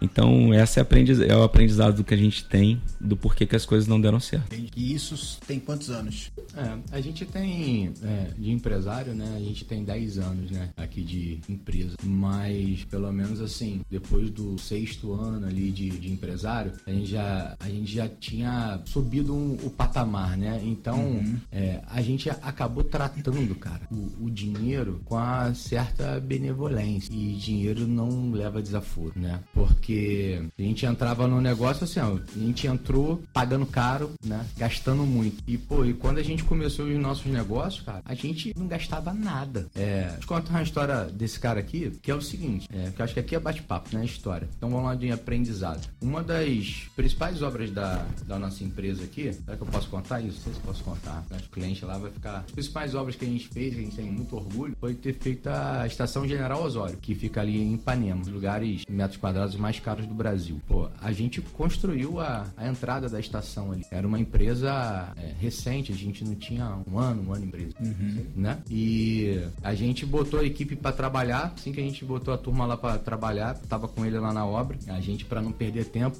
a turma foi para execução da, das tarefas da obra em si. Só que toda obra ela precisa de um tapume, né? Em volta. Pô, sabe quem foi o cara que botou o tapume? Ele. Sabe quem era o ajudante dele? Eu. Acho que ele tinha mais habilidade de bater o prego, sabe? e ele, na hora que ele pediu, tava na mão, entendeu? Martelo, toma. Porra, madeira, toma. Então, ele foi o, o pedreiro, foi o ajudante. Então, a gente que botou uhum. o tapume. E a equipe que contratou ficava olhando pra gente, sabe? E, e a gente que instalou aquele tapume pra não perder tempo, sabe? Sim. A gente ia economizar na mão de obra. Imagine, pagar um cara só pra botar dois dias, três dias de tapume, entendeu? Uma das, ó, ó, segredo assim na nossa, ó, dos nossos negócios, vamos lá. Na planilha orçamentária numa obra, por exemplo, o tapume paga bem, tá? E é um serviço que dá para fazer, não precisa de um profissional muito bom para fazer o, Uhum. o tapume. Olha, nessa obra lá, a gente, sem ter noção, hoje a gente tem noção porque a gente tem controle de custo de tudo. Né? É, mas naquela época, cara, a gente fez isso inocentemente. A gente fez isso para ganhar ali é, velocidade. Pô, um dos itens que mais pagavam bem pra gente, a gente não usou nenhuma mão de obra. Foi, foi feito por mim e por ele. Ele batendo lá e eu de ajudante dele, entendeu? A gente fez, ganhou ali um lucro absurdo naquele item. E obra, né? A gente que trabalha com obra é tudo por item. Eu fico imaginando ali a galera que é barbeiro, né? Então, assim, é, tudo é custo dentro do salão, né? Sim. O gel, né? O shampoo, a água quente, tudo é custo, sabe? Então você fazer mais com menos, naquele momento a gente fez mais com menos de uma maneira assim, é, empírica, cara, sabe? Foi no, foi no sentimento, sabe? Foi no sentimento. Aí agora a turma aí tem a oportunidade de ouvir um negócio desse, ouvir você, pô, às vezes tá trabalhando num salão ou tem o seu próprio, é, seu próprio fundo de quintal ali, né? Que normalmente barbearia começa em fundo de quintal, na casa do vizinho, não é isso? Pô, é o fazer o mais com menos, entendeu? Procurar ali, de repente, onde você ganha mais, gastando menos, entendeu? A gente fez isso de maneira involuntária e hoje a gente, quando vai pegar um tapume, toda vez que eu pego um tapu- o, o- tapume ali na planilha, eu sempre lembro Lembra dessa da história, né? Entendeu? Eu sempre lembro Muito dessa bacana. história. É, negócio de checar, checar, é, é duplo check. Às vezes a gente é double check, né? Que falam, double check. A gente checou até alguns dados, mas quanto dado maquiado a gente viu? Pô, né, Renato? Cara, que dado maquiado. O, o Lucas participou um pouco da, da, da- do estudo de negócio, das empreitadas, nossa, é, de- de- dessas viagens nossas de, por exemplo, nessa questão do, do granito aqui, é, quando ele falou, pô, mesmo assim a operação não se pagava. Mesmo assim, a gente correu tanto, a gente suou tanto, que a gente fez a coisa se pagar, você acredita? É, esse granito aqui, ele foi exposto na feira de Verona, na Itália. É a feira mais importante do mundo. E por uma das empresas mais importantes do mundo. Claro, veio depois a pandemia, e como esse granito aqui, o dono da empresa chamou até a gente para um jantar lá em Verona, falou assim, ó, teu granito é lançamento. A gente vai ter uma pandemia aí. Nem se falava em pandemia no Brasil. A gente tava, tipo, em novembro, assim. A gente, a, a, a feira foi em outubro, setembro, né? Final de outubro. Em outubro e eles vieram aqui em novembro da É, aí em novembro, ó, já tá rolando a pandemia, né? Como a turma lá fora já tá na nossa frente. Tá rolando a pandemia, o teu produto é um produto excelente, novo e lindo. Só que época de crise, a gente vai só trabalhar com os tradicionais. Então, por enquanto, eu não vou comprar de vocês. E a gente já tinha contrato com eles, gente já tava começando a, a- a pagar a operação. E é um mercado bem diferente do nosso, que era do granito na época, que era um mercado novo. Todo mundo, tá, que falava com a gente, é, falou assim, cara, vocês são diferentes. A forma de abordar, a forma de trabalhar. E aí a gente começou a, a- virar o jogo da, daquela, daquela questão ali que ele falou que pagava a operação. Cara, a gente nem extrai mais granito hoje. Mas a gente teve a oportunidade de tratar com empresários milionários, bilionários, gente muito boa, que nos passou bastante experiência. Teve uma troca absurda de, sabe? Não, tão, não estamos mais no mercado de granito hoje. Mas o que a gente colheu de aprendizado com essa turma, conversando com italianos, espanhóis, sensacional. A mesa que a gente teve a oportunidade de sentar na Itália, fantástico. Gente que agregava, assim, sem, sem perceber, sabe? No bate-papo. E a gente foi agregando. Muito bom, cara. Top. Muito eu bom. colhendo aqui as pérolas, eu pude perceber que só depende de você, mano. Um erro, ele pode ser simplesmente um erro e pronto. Ou pode ser um erro que vai ser um mar de conhecimentos ali para você agir diferente nos- nas próximas ações. Acontece muito isso. Então, você precisa parar, analisar. Errei? Show. Agora, o que, que eu posso tirar de lição aqui desse negócio que deu errado? Essa barbearia que fechou, aonde foi que eu pequei? O que eu deixei de analisar ali que foi um fator crucial para ela fechar? Então, não é simplesmente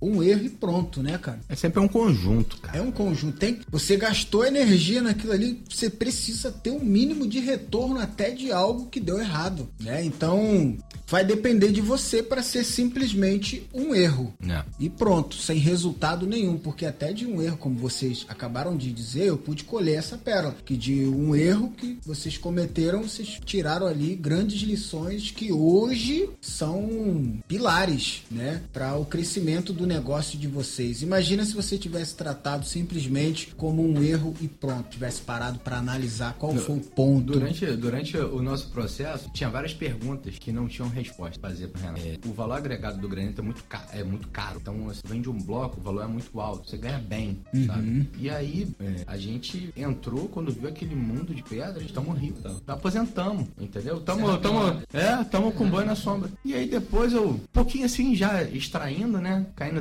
Ah, por que essa galera que trabalha pedra fica maluco? É dono de uma pedreira, fica atrás de duas, três, quatro, dez pedreiras e fica numa fissura absurda. É que esse pessoal é muito. É, o cara é muito apaixonado por dinheiro, é ganância, não sei o quê. Depois que a gente foi entender o mercado. Ou seja, a gente não tinha dados, não tinha dado o, o double check. É porque, dependendo da pedra que você extraía, tá? É como se fosse uma roupa. Hoje o preto tá na moda, branco, entendeu? Pô, hoje é a calça curta, amanhã é a calça longa, amanhã é a boca sino. E aí daqui a dois anos a, a- a- volta a boca sino e, e tudo mais.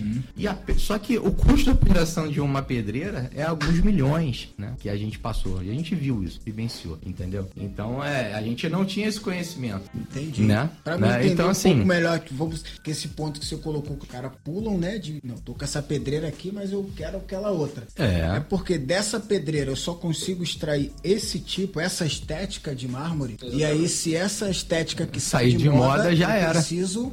Tá com outro. Entendi. Então, assim, a, esse, é se o material ficou barato, ele já tem outro que o material já tá mais caro. Ele tá com valor agregado maior. Entendi. Entendeu? E como é um, é um mineral, né? Vem a- é uma coisa da natureza, entendeu? É, pode dar o que eles chamam de defeito. E na verdade ela tá trincada, ela não tá com a sequência boa é, da configuração ali do desenho que, que se faz na pedra e tudo mais. Só que, meu amigo, a, a gente aprendeu isso até, acho que de maneira rápida, né? Pe- Pelo, pelo nosso tipo de perfil, que é perguntar, olhar, checar, estudar e tudo mais.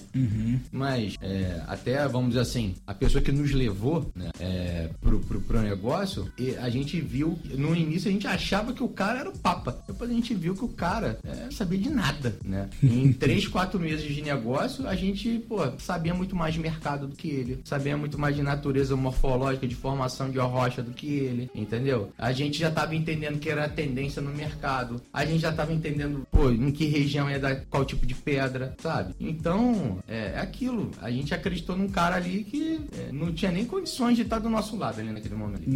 Entendeu? Diferença. É, é diferente, vocês são cara. Muito, vocês Diferente. são muito no manual mesmo. Muitas pérolas sendo lançadas aqui. Eu já quero te fazer um convite. Você que não conhecia o canal Max dos Santos e essa programação aqui MS Cast, meu amigo, se inscreve aí no canal, envia notificações aí pros seus amigos mostrando, ó, esse vídeo aqui é um mar de pérola. Comenta aí quem você quer ver aqui no MS Cast para você colher pérolas, tá bom? E não se esquece, a gente tá no Spotify e no Deezer também. Você que gosta de fazer atividades físicas ou trabalhar ali, tá na barbearia, ouvindo um podcast de valor que vai agregar coisa boa na sua carreira, cola com a gente aqui, que é sucesso, tá bom? Tô aqui com a equipe da Profit, sem dúvidas nenhuma, um time de sucesso. Você que talvez está nos acompanhando aí deve estar pensando, cara, será que os caras apareceram do nada? Não, tem uma grande história. É o que eu sempre digo nos eventos, gente. Por trás de uma grande história de sucesso, sempre tem uma história maior ainda de superação.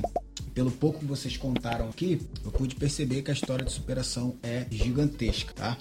Então, ó, você que tá aí, talvez está no momento eh, das lágrimas. Meu amigo, alegria, pra cima. Vai chegar o momento de sorrir, tá? Lutas e adversidades fazem parte da nossa vida profissional. Sem luta, não tem como receber vitória. Eu acho que seria muito ruim o cara subir no pódio sem ter entrado no ringue, né? Subir ali no, no mais alto degrau do pódio sem ter lutado, sem ter praticado ali alguma coisa para realmente estar ali em cima. Então, lutas, adversidades, barreiras na nossa vida fazem parte. Quanto maiores for, fica ciente de uma coisa: maior é o despojo da luta também. Quanto maior for a luta, maior é o resultado de vitória. Vamos para cima! Vamos com força total, porque hoje eu tô aqui na Profit. Para mim tá sendo um momento histórico, sem dúvidas nenhuma. Eu já vou contar isso nos meus eventos. Porque eu tô na sede de uma empresa multimilionária.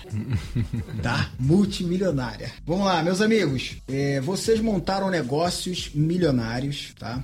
Fizeram negócios com os chineses, italianos. Algumas das empresas de vocês é, vocês levaram para outros países. É, fizeram obras por quase todos os estados brasileiros. Trabalharam nas obras das Olimpíadas. Algo top demais. Como vocês conseguiram chegar nesse patamar? As coisas foram acontecendo? Foi alguém que foi abrindo as portas? Ou as oportunidades foram aparecendo conforme os negócios foram crescendo? Como aconteceu esse crescimento, essa ascensão aí muito bacana? Parece que eu sempre olho pro Renato, né? Quando termina a pergunta, acho que é porque ele tá mais perto aqui. é, Renato, acho que eu vou falando e você vai, vai pincelando vai. aí. É, a, sabe aquela coisa aí de. Você tava falando agora de esforço, né? Tal. Uhum. É, a gente tem que estar tá preparado para quando a oportunidade é, aparecer. Então, assim, a gente aos poucos foi desenvolvendo a empresa, foi desenvolvendo a nossa, a nossa história, a gente foi crescendo, tá? E num, num dado momento, é, as oportunidades foram aparecendo, a gente estava preparado para pegar a oportunidade. Uhum. Porque oportunidade, ela nunca vai faltar. Sempre está passando. Sim. Sempre vai passar. E a grande diferença é, você está preparado ou não para aquela oportunidade. Uhum. Então, o que a gente está fazendo aqui agora, a galera que está escutando a gente, que o Lucas fala que, pô, tá estudando, o Renato estava comentando aqui bastidores, curso que ele tem feito aqui, está se preparando para uma próxima oportunidade. E tenho certeza que está por vir. Uhum. E oportunidades que a gente está até cavando. Sim. Né? Que a gente está preparando. É, teve um, uma virada de ano nossa que a gente faturava um determinado ano e que a gente conseguiu em um mês, entre um, um mês a dois meses, a gente faturou o que a gente tinha faturado nos últimos dois anos. É, isso só aconteceu porque a gente estava preparado. Naquele momento que a oportunidade apareceu pra gente ali, a gente tinha toda a estrutura, tanto assim, de maquinário caminhão, uhum. a gente já sabia aonde comprar, a gente já tinha a equipe que dava conta, entendeu? Então, assim, era o conjunto de fatores, sabe? É, eu, eu estava no lugar certo, na hora certa, falando com as pessoas certas, porque eu já vinha cavando é, essa oportunidade há muito tempo, de uma hora para outra. Eu estava na mesa ali, é, pessoas que tinham o poder da caneta na mão, sabe? Mas aí, quando eu tive essa oportunidade, eu olhei para o meu escritório, pô, eu sabia que eu tinha um um cara de suprimentos que era incrível, que era o Lu. Pô, eu tinha estrutura de logística para poder buscar o material mais barato, sabe? Pô, eu tinha certeza que, pô, meu sócio aqui na coordenação de toda a logística, técnica, chamar o pessoal, ia dar conta, sabe? Então foi uma coisa assim, a gente se preparou a oportunidade. Então, a, essa, essa questão assim, a, da receita, do sucesso, na verdade, do, na verdade, não falando de receita de sucesso, mas do que aconteceu com a gente foi assim. A gente uhum. foi se uhum. preparando, foi se preparando preparando. Dado momento bom, teve uma oportunidade a gente, pô, deve ter tido diversas oportunidades, acho que teve também, que a gente acabou não aproveitando, até porque a gente não tava preparado no sabe? Uhum. E hoje, o que que a gente vem fazendo, sabe? A gente vem se preparando para ter, para alçar voos mais altos, entendeu? Sim. Então a gente tá se preparando para novas oportunidades, uhum. sabe? É, a turma que tá acompanhando a gente aí tem que estar tá se preparando o tempo inteiro, sabe? Se preparando, trabalhando, porque uma hora vai vir, sabe? Nem que você cabe essa oportunidade. Uhum. Ou às vezes ela bate de uma hora sem você. Eu acho que foi a grande questão nossa foi, foi essa, tá preparado ali. Então, no, no momento que a oportunidade bate. Falando de oportunidade, é, antes do Renato colocar aqui a parte dele, teve algo que aconteceu comigo que foi um dos momentos mais incríveis da minha carreira profissional. O Jonathan estava nesse evento comigo, seu Elias, que é o cara que eu modelo, sigo ele, é um cara que eu acompanho muito porque sim, é o farol hoje, né, para mim. E eu tava num evento que eu achei que nem ia ser notado por ele. Na verdade, até aquele momento eu achava assim, se o Elias não me conhece, não sabe quem é Max dos Santos. E naquele dia, eu sentado ali na frente, eu não sei se alguém falou com ele, ó, oh, Max dos Santos tá aí no evento. Ele pegou e tava executando um trabalho, né? E aí ele, Max dos Santos tá aí, né? Ô, Max dos Santos, sobe aqui na frente aqui, vem cá no palco. Eu não sou doido de fazer uma linha detalhada com o Max dos Santos aqui. Max dos Santos, faz essa linha aqui para mim. Naquele momento, as pernas começou a tremer. a mão parecia que tava com dois tijolos, mas eu tava com um navalhetezinho. E eu pensei comigo, Max, é o momento mais importante que pode te jogar lá em cima porque o homem te chamou no palco. Mas é o momento também que se você não tiver preparado, isso daí pode te jogar lá embaixo. E aí, Max? No meio do caminho, isso aconteceu na minha mente, essa conversa. Falei, eu vou, vou dar o meu melhor ali. Peguei a navalha, seu Elias, que é totalmente diferente da minha, um peso diferente, uma estrutura diferente, mas eu falei, eu sou capaz, eu entendo, eu tô preparado. Peguei, fiz uma linha diferenciada, dei o meu melhor naquele momento ali. Tudo foi gravado, rodou o Brasil todo de uma forma tão gigantesca que os grandes líderes mandaram mensagem para mim: "Nossa, mano, o homem te chamou no palco, tá importante importante. Se eu não tivesse preparado psicologicamente naquele momento, eu ia falar: não, seu Elias, não, obrigado, obrigado pela honra, não, obrigado, não vou subir aí no palco, não. E ia deixar essa oportunidade passar. Foi uma oportunidade que apareceu ali, eu não cavei ela, eu não imaginei que ela ia aparecer ali, que eu fui acreditando que o seu Elias nem me conhecia. Chegando lá, o cara me chama no palco para fazer um detalhe no trabalho que ele estava apresentando. Então, é o tipo de oportunidade que aparece assim e você precisa estar tá pronto. Duas vezes que ele chamou, né? E me chamou duas vezes. Algo assim que é improvável acontecer, cara, num evento com o seu Elias. Um cara que tem ali um cronograma montado de forma bem rígida, não dá para passar nada, nada, nada. É, teve até um, detalhe, né, que aconteceu nesse evento, mas eu prefiro prefiro não contar aqui, quero só deixar esse tipo de pérola, essa pérola positiva, porque nesse dia aconteceu algo negativo, né? Fala logo, fala logo. tá se coçando aqui. É, nesse, nesse dia, eu praticamente fui desonrado, né? Porque como um formador de opinião, um cara de linha de frente é, aqui no Rio de Janeiro, eu não poderia deixar de ter sido convidado é, como convidado de honra, né? Pelo, pelos organizadores do evento. E eu fui como um aluno é, comum, um cara que pagou o ingresso ingresso, entrou na fila. Quando eu cheguei lá, é, a galera, não, Max, você não precisa ficar nessa fila aqui, não, cara. Não, amigo, tô na fila aqui juntinho com vocês. Paguei o ingresso igual vocês estão pagando. Vou entrar, sentar, talvez do teu lado. E aí eu fiquei até triste com aquilo ali. Eu fiquei muito triste. Só que nesse dia Deus tinha preparado uma exaltação que eu não imaginava. Que foi seu Elias me chamar no palco duas vezes. Uma para poder fazer eu fazer o risco no trabalho que ele estava executando e outra para poder me honrar na frente de todas aquelas pessoas que estavam estavam ali. Max, você é importante para cada uma dessas pessoas que estão aqui. O seu conteúdo é um conteúdo de valor. Parabéns pela pessoa que é, pelo profissional que você é. O Brasil precisa ouvir muito mais desse conteúdo e tal. Num evento que praticamente eu tinha sido desonrado pela liderança. Simplesmente porque a gente entrou no cenário de eventos também. Eu não sei se esse amigo, a partir desse momento que a gente entrou com força total no mundo dos eventos, começou a enxergar isso né, como um ponto negativo agora ele é meu inimigo, não sei. Mas houve essa desonra, tá? Mas graças a Deus, é, Deus preparou uma honra muito maior. Eu não guardo mágoa nenhuma dessa pessoa, ele sabe disso.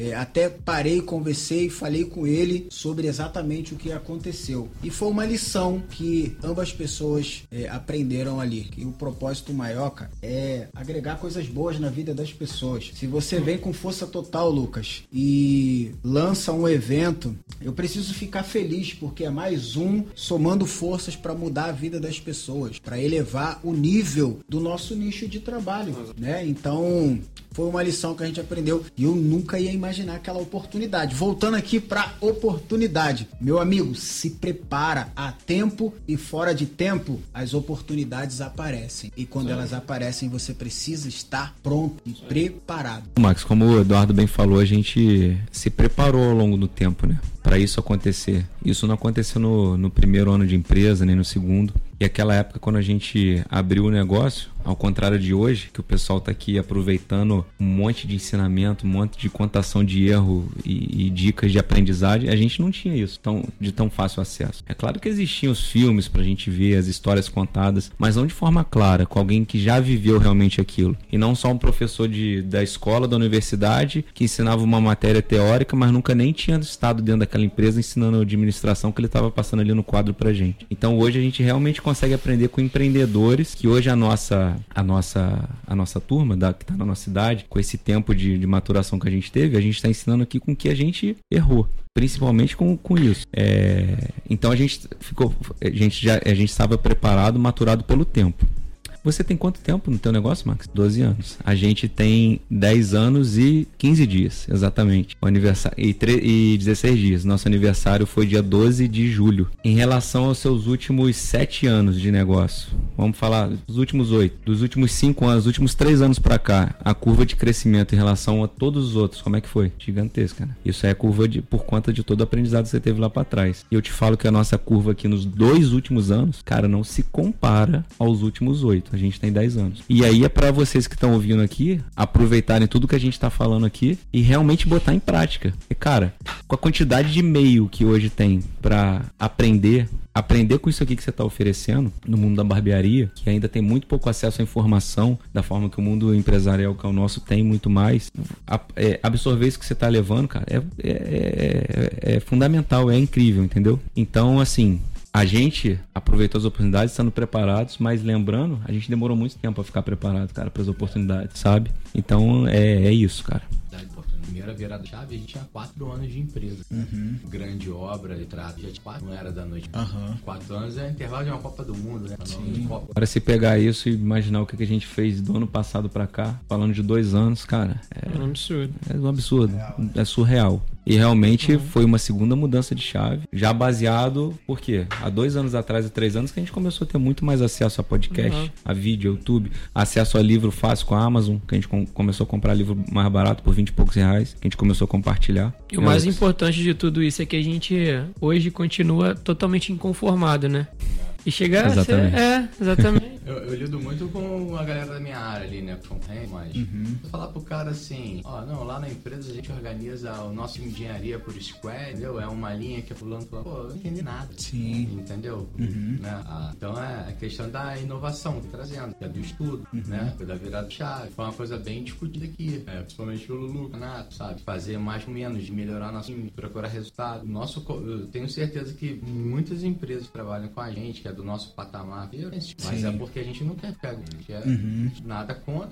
O nosso, pata, nosso, no, nosso patamar é diferente. A, a gente Sim. quer subir de patamar, uhum. sempre, cada vez mais. Sim. O nosso foco é o outro, sabe? Até o, o Jonathan falou ali minutos atrás, o, o, o, Max. Hoje a gente, com tudo que nós aprendemos, a gente consegue absorver um pouco, por exemplo, por que, que a gente não pode pegar um método que o Google desenvolveu quando bombou há cinco anos atrás e aplicar para o nosso negócio? Por que, que você não pode pegar uma metodologia daquela e aplicar no ramo da merbearia? É claro, tudo é adaptável, não tem jeito. Exatamente. Muito bacana. Só uma é... coincidência, né? Acredito é, que. Só uma coincidência. Uhum.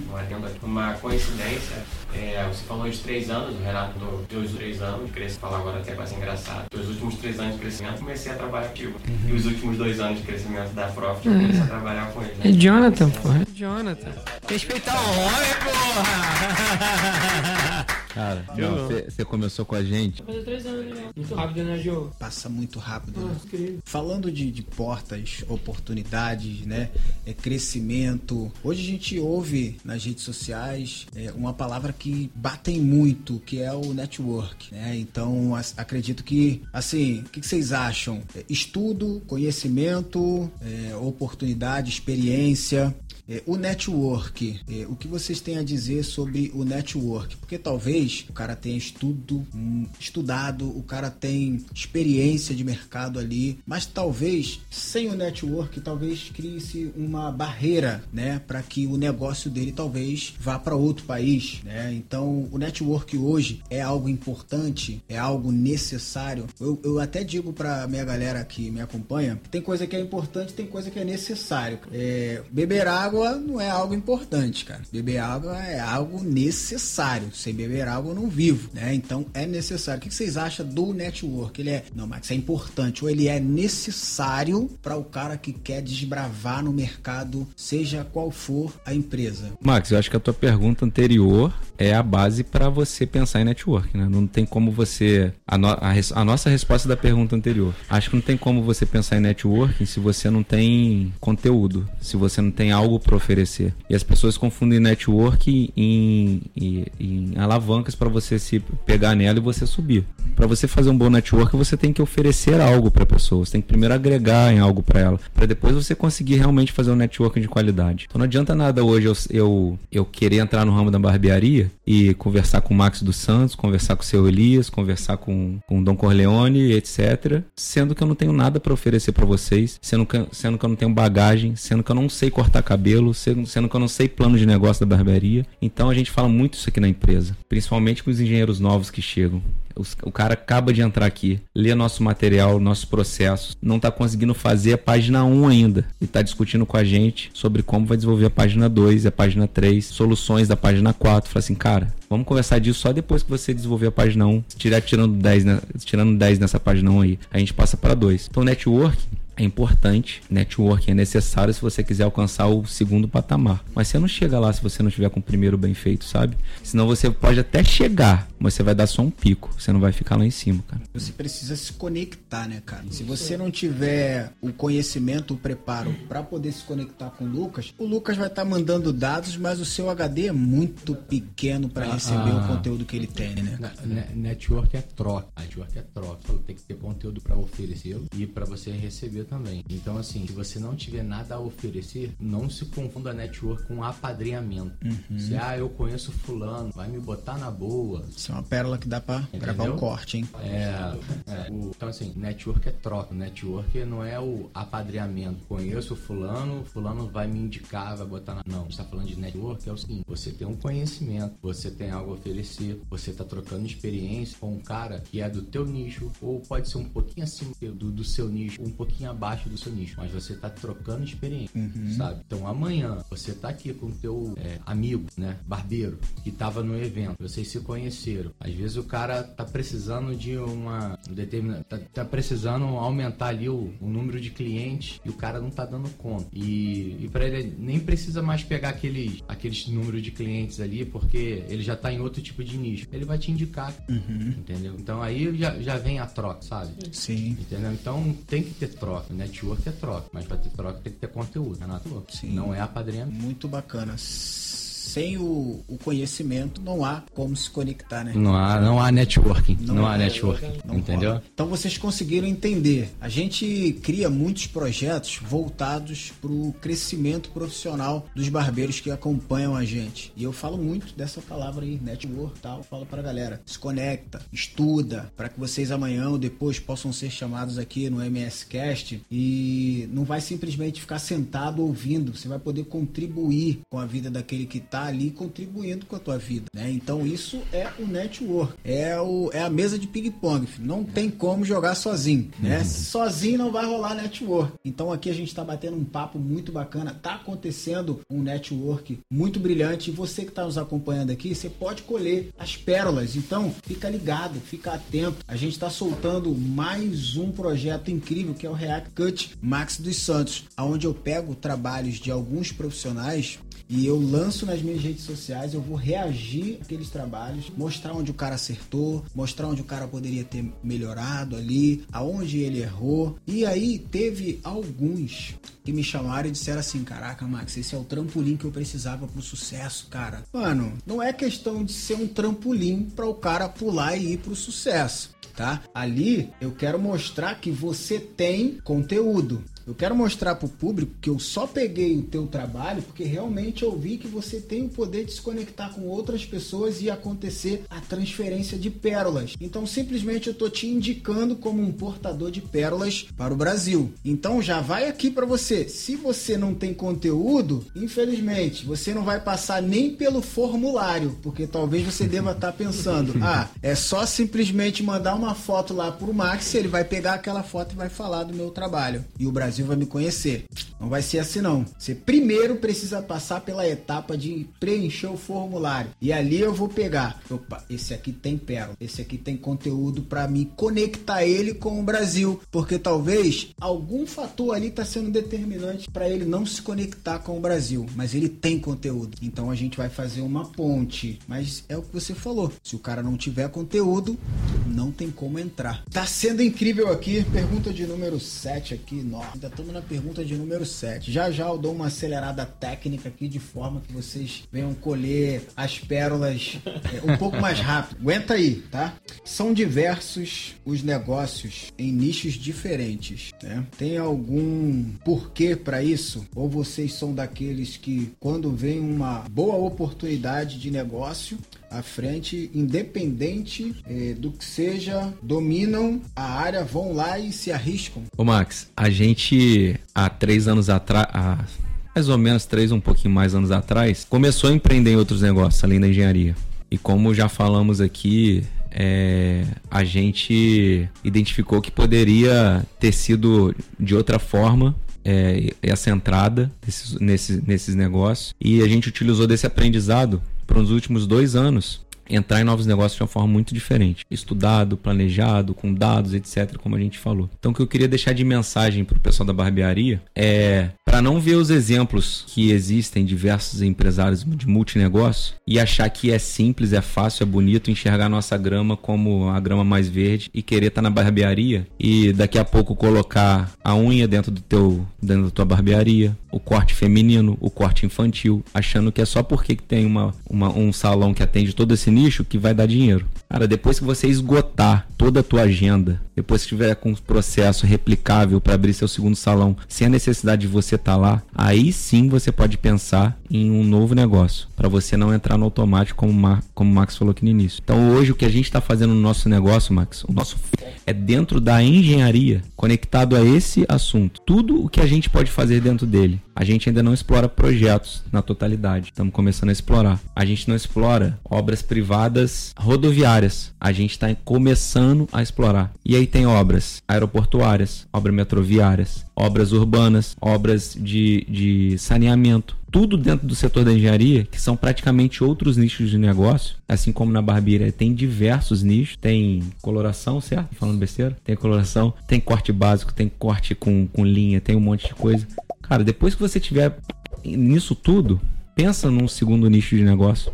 Mas você tem que estar ciente que o seu negócio não é só você mais, que não depende de você estar lá, e sim que o seu negócio é replicável e você já transformou nele num negócio que você vive de participação, de distribuição de lucro e não da remuneração da teu homem-hora de estar tá passando a máquina lá no cabelo. Então hoje, cara, o recado que eu tenho para dar é esse, que eu acho que vai ser o melhor possível para as pessoas tirarem de aprendizado daqui, que é o que a gente está fazendo na nossa empresa, dentro do nosso negócio principal, independente da gente estar tá na mineração, estar tá no mercado fitness, estar tá no café, estar na árvore. Nosso negócio principal, engenharia. Estamos explorando todas as verticais dele. E façam assim também no mundo da barbearia, antes de pensar no segundo negócio. Exatamente. Cara, o caminho é esse. A gente falou há pouco tempo. Você tem 12 anos, há 3 anos explodiu. Mas vamos falar só dos últimos 3 anos que você já tá explodindo. São 3 anos que você tá explodindo? 5 anos que você tá explodindo. Divide por 2. Os últimos 2,5 foi muito maior do que os 5. O último ano os últimos seis meses. Pô, por quê? Você virou especialista, cara. E você não virou especialista em uma coisa só. Você tá especialista em diversas coisas dentro do teu ramo. E você tá no manual o tempo todo. Então esse é o, é o segredo.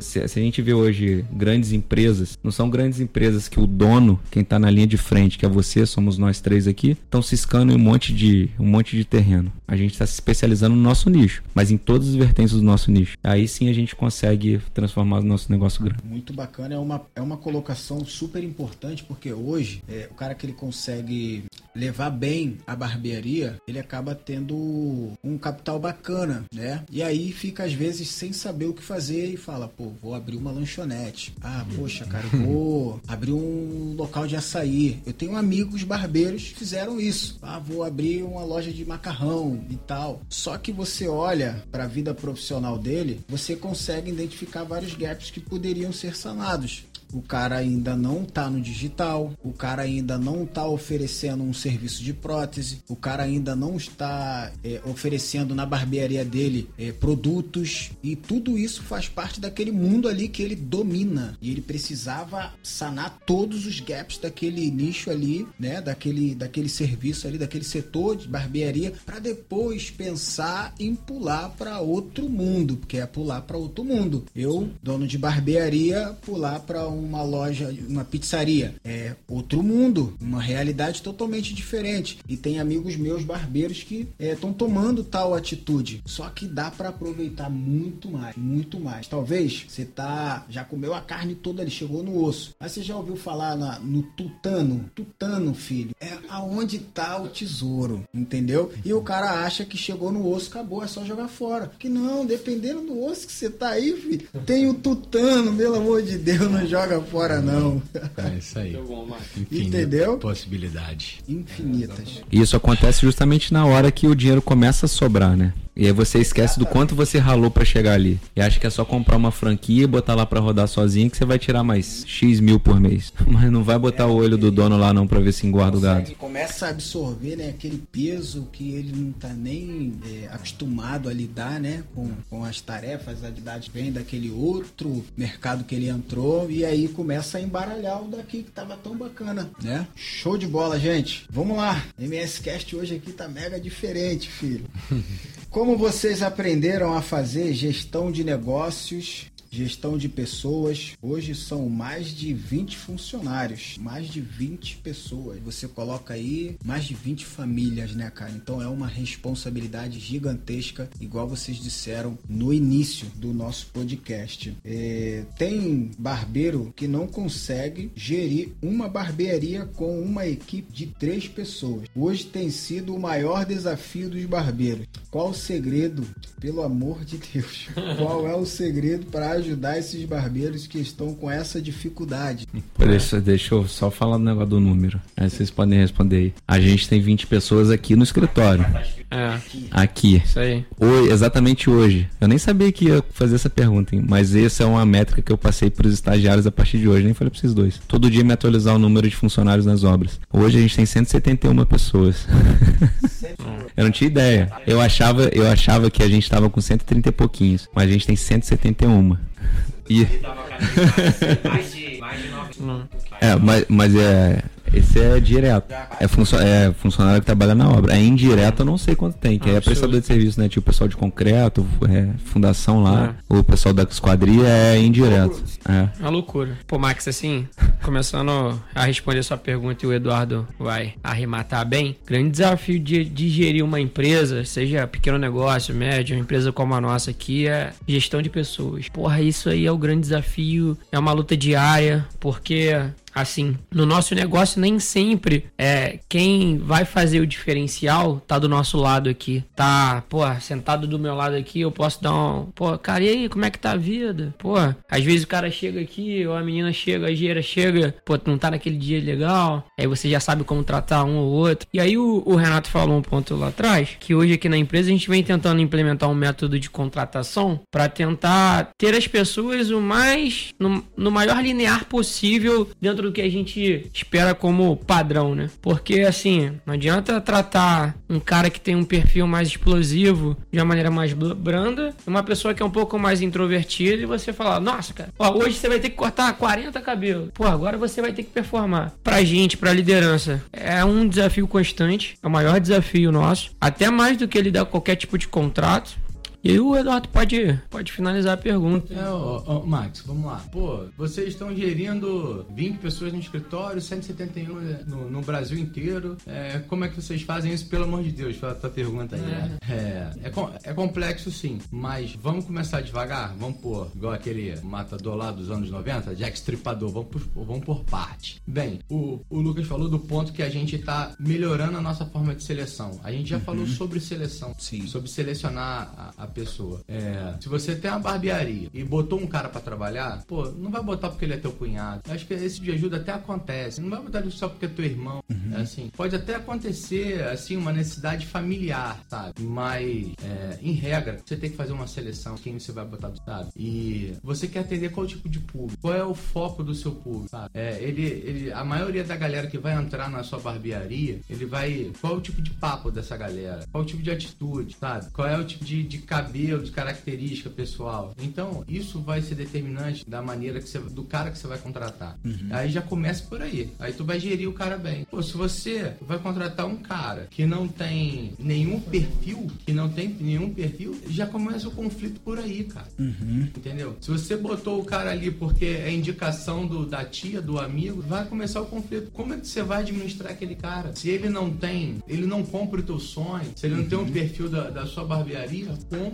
você vai gerir ele bem? Então já começa dessa maneira, sabe? Se vamos supor que a tua barbearia tem um tema esportivo, esporte. Vamos falar do esporte mais popular do Brasil, de bola. Tem vários temas de futebol, tem televisão, passando jogo e tudo mais. Mas contrata um cara que não gosta de futebol Uhum. pra ser barbeiro. Pô, como é que esse cara vai estar conectado? Vai ser difícil você administrar esse cara, Uhum. sabe? Então, ó, é esse tipo de detalhe que a pessoa tem que ficar é já na hora da contratação. Se você contratar o cara que é alinhado aos seus postos, vai ser mais fácil. Sim. Entendeu? Então, esse é o, é o- é o primeiro ponto. A gente não fazia isso há anos atrás. Uhum. Agora a gente já vem fazendo. Então, assim, hoje o nosso time aqui é muito mais alinhado. Uma avalanche de pérolas está acontecendo aqui, galera. Sem dúvidas nenhuma, vocês estão colhendo as principais pérolas que vocês poderiam colher aqui nesse podcast especial com a equipe, com o time da Profit. Vamos lá. Qual foi o pior negócio que vocês fizeram? Vocês olharam assim, putz, nesse eu fiz cagada. Vou perder grana e tempo. E como superar isso sem desanimar ou sem desestabilizar psicologicamente e financeiramente. É. Não, e é legal que assim, É, quem muito tem vitórias, muito lutou, né, cara? Muito lutou. E no meio dessas muitas lutas, às vezes a gente toma, assim, alguns nocautes que servem ali pra deitar e imaginar uma história de sucesso aí lá na frente, né? Olhar pros três. Não, é, é, assim, antes, eu- os dois vão pensar com bastante calma, né? É só fazer um adendo aqui. Pô, eu lembro que quando a gente vo, é, vai em 2018 e 2019 pra poder. Vocês jogam muito, né, cara? Vocês, assim, jogam muito, muito, muito. Então, tem bastante coisa. Ah, muito louco. A gente se joga. E é engraçado que em 2018 2019, até há pouco tempo atrás, né? Um ano atrás, pô, a minha esposa ficava maluca. Meu Deus do céu, o que, que você tá se guiando nesses loucos? Cada hora você tá num lugar, pô. Uma hora você tá no interior da Bahia. Aí outra hora você tá no interior de Minas. Manda foto pra mim no meio da mata. O que, que você tá pensando na vida? Mas é aquilo, né? Alinhamento de propósito. Agora eles vão contar o, o grande viés deles aí. Pô, essa é boa. Aí, essa é boa que vai ficar marcada, hein? Cara, o pior é difícil, hein? É um dos, um dos piores. Pior não tem não. Ah, vai É, ter um são- que mais marca. Cara, eu acho que não, não sei. Tem um que mais um que mais marca. Cara, assim, ó. Ó.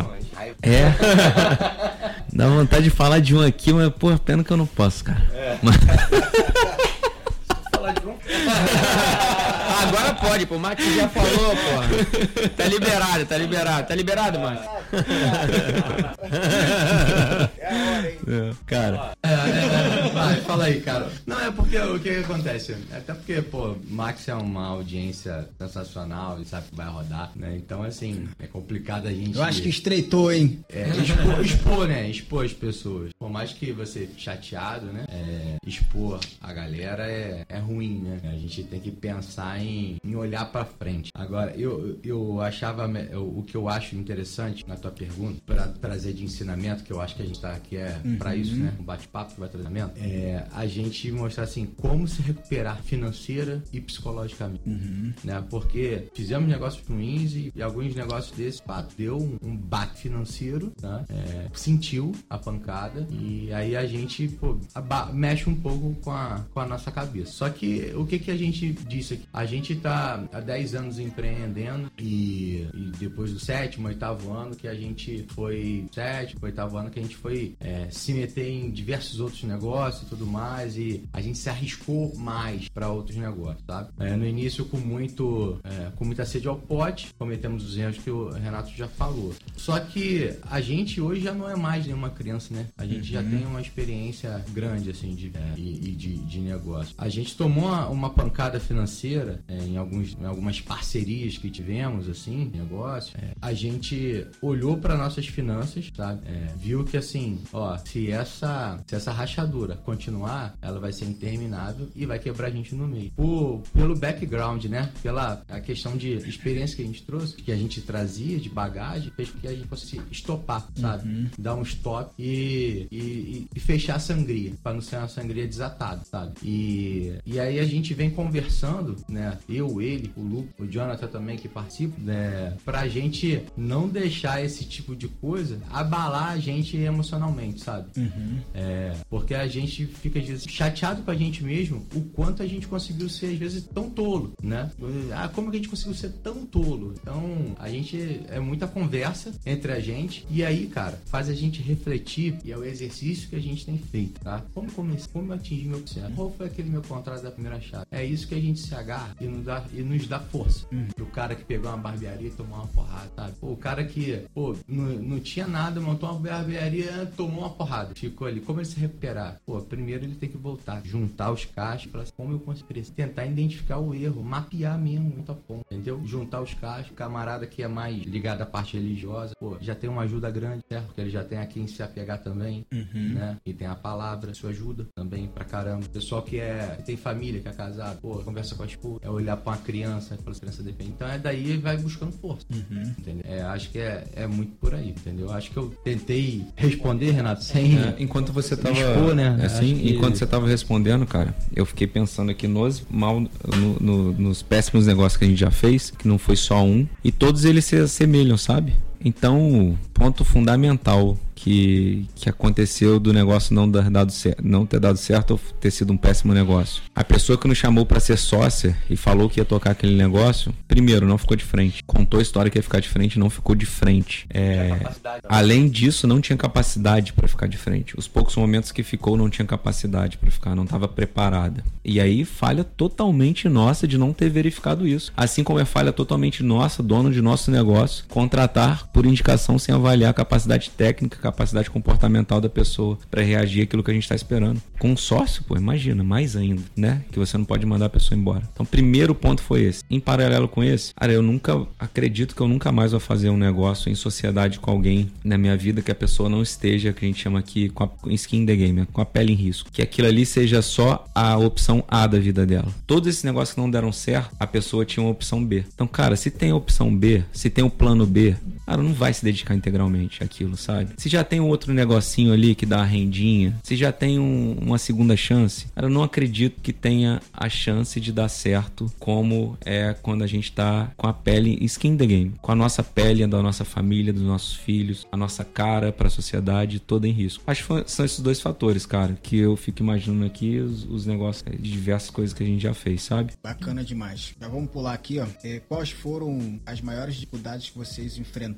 ao longo da jornada de empreendedor? Aquelas que vocês pararam e pensaram assim: nossa, passo daqui, daqui eu jogo a toalha. Teve uma dificuldade tamanha que fizeram é, vocês pensarem realmente abandonar tudo, talvez voltar para onde eram, ou sempre teve essa garra de ir para cima que fosse. Pô, Max, eu acho que não teve um ponto. Eu acho que isso aí acontece com muita frequência, sabe? E eu acho que está muito conectado à sua penúltima pergunta aí sobre gente. Como fazer. Pô, vocês têm 170 pessoas aqui. O salão tem quatro, tem duas. Pô, como que eu gero isso, pelo amor de Deus? Por quê? Que vontade que dá para esse cara que cortava o cabelo sozinho, tinha sua remuneração. Aí ele montou um ponto comercial. Hoje ele tem que pagar contador, aluguel, luz, água, internet, comissão do, do barbeiro, puxar todos os insumos. Fala assim, caraca, tô ganhando menos, amigo. Pra eu ganhar o mesmo que eu ganhava, tem que ter X cara performando aqui não faz sentido.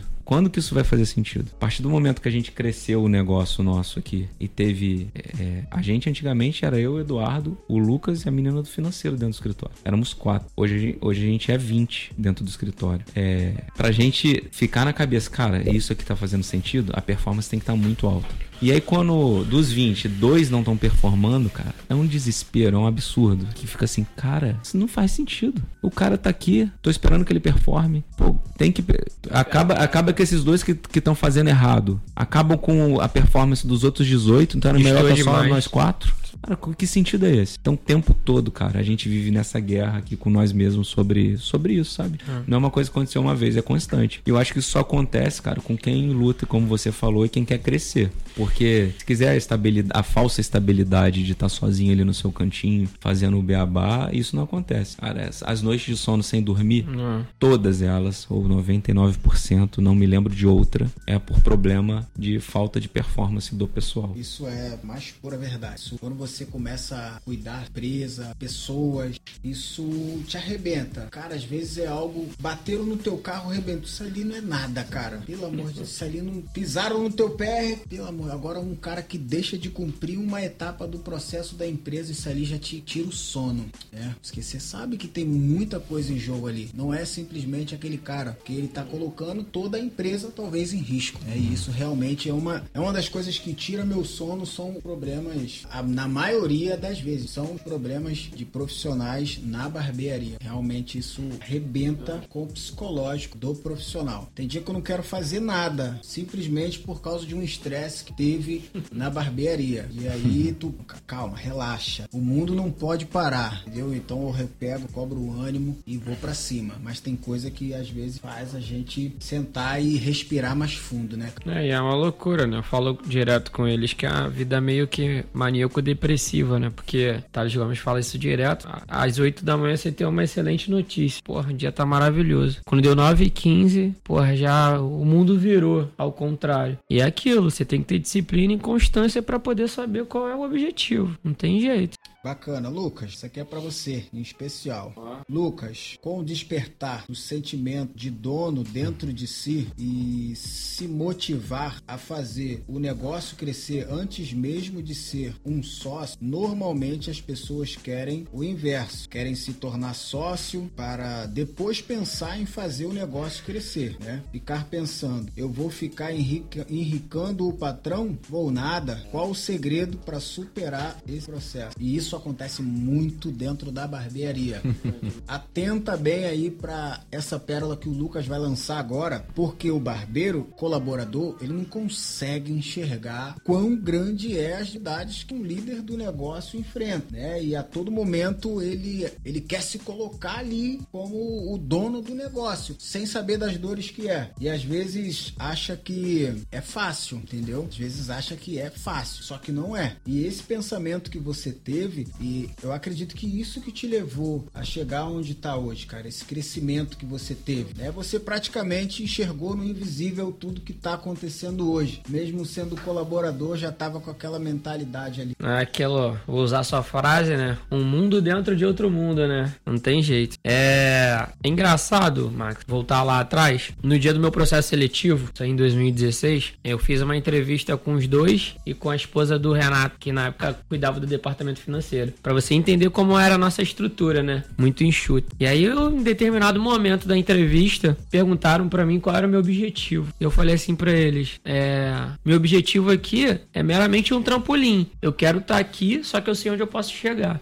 E por que eu tô puxando isso? Ninguém nasce com visão de dono, ninguém nasce empreendedor enraizado. Só que todo mundo que trabalha para alguém pode ser um intraempreendedor. Depois de um determinado momento eu escutava muito isso dos dois. E o que, é um intraempreendedor? Ele, ele sabe que o nome dele não tá no CNPJ do Max dos Santos, mas ele sabe que ele pode fazer a diferença para o negócio. Dentro do que ele faz ali, dentro do corte que ele dá dentro da barbearia, a limpeza que ele dá ali do lado ali da cadeira dele, tudo que ele faz em prol do negócio do Max, o torna um provável empreendedor. E é engraçado, assim, eu corto, eu já cortei cabelo com vários barbeiros. E o que acontece muito é o que você acabou de falar. O barbeiro que ele não é o dono da barbearia, depois de um determinado momento, ele se coloca na, na, na posição do dono da barbearia e abre uma barbearia do lado, sem estudar modelo de negócio e nada. Então, cara, o recado que eu deixo pra galera assim é não é para todo mundo. E aí a gente tem que ser também muito realista de ninguém tá vivendo, vendendo o sonho aqui de falar que empreender, porra, é a tábua de salvação de, de todo ser humano, de que empreender é mil maravilhas, que é só sucesso. A gente tá aqui agora, a gente começou a gravar 8 da noite, são meia-noite e 22 a gente tá aqui, amarradaço. Assim, é porque a gente gosta, mas a gente sabe também que isso aqui é parte do processo de evolução, tanto nosso aqui como empresa como do Max dos Santos. Só que é, foque no resultado. Independente se se o seu objetivo é ser um empreendedor ou ser um excelente colaborador, é, foque naquilo que te traz a maior felicidade. É, e não tem fórmula mágica. É trabalho, trabalho, disciplina e constância, Marco. Gente, estou aqui hoje na sede da Profit, sem dúvidas nenhuma, um conteúdo incrível. A gente está aqui com um time de sucesso. Esses caras estão fazendo um barulho muito positivo no ramo qual eles executam um belíssimo trabalho. E para mim é uma honra estar aqui com vocês, tá? De verdade. É, confesso que parecia ser o meu primeiro podcast. Eu me senti sendo convidado para estar num podcast sem nunca ter ido num podcast. Deu um frio sinistro na barriga que só passou depois da terceira pergunta para lá, que eu fui vendo que deu para se conectar. Não sei se vocês facilitaram, tá? Mas assim, acredito que foi bacana. Acredito que um conteúdo que vai ajudar muito a galera que está nos acompanhando. E eu queria fazer uma pergunta aqui para vocês, que é a seguinte pergunta: é, hoje vocês é, são homens de sucesso, né? Homens de negócios muito bem sucedidos, né? Pessoas com suas famílias e estão felizes, né? E isso é o sonho de muitas pessoas que às vezes nos acompanham. Como foi que ele fez para poder hoje ter o que tem, ser a pessoa que é? E eu quero perguntar para vocês da seguinte forma: quando nada disso aqui existia, quando não existia profit, quando não existia esse pensamento, né, de crescer, de querer sempre mais alcançar é, degraus diferenciados, quando não existia o que a gente hoje falou aqui muito sobre essa inteligência e negócio, é, qual foi o ponto, cara, que você olhou para dentro de você assim e se enxergou querer ser alguém diferente, né? Querer, tipo assim, eu preciso mudar. Não sei, parece que eu não sou útil para a sociedade. Qual foi o ponto em que vocês enxergaram assim, cara? Eu realmente eu quero fazer a diferença. Porque tem aquele começo, cara. Tem aquele começo de tudo, né? Aonde a gente precisa às vezes dar um passo aonde a gente não enxerga, mas precisamos ter coragem e acreditar que esse passo vai ser o passo principal para as coisas acontecerem. Qual foi o ponto? E eu queria saber de cada um de vocês de forma particular. Cara, o meu ponto foi a disciplina. Eu, eu era tão disciplinado ao ponto de não querer obedecer aquilo que eu tinha certeza que estava errado. Então eu sabia que eu, sendo dono do meu próprio futuro, eu estaria escrevendo um futuro certo. Tinha certeza absoluta sobre isso. Então a decisão sobre sair de uma carreira estável militar à época e ir para esse mundo do empreendedorismo foi justamente pelo excesso de disciplina que eu tinha e saber que eu queria fazer algo certo, justo, ajudar as pessoas e transformar minha vida.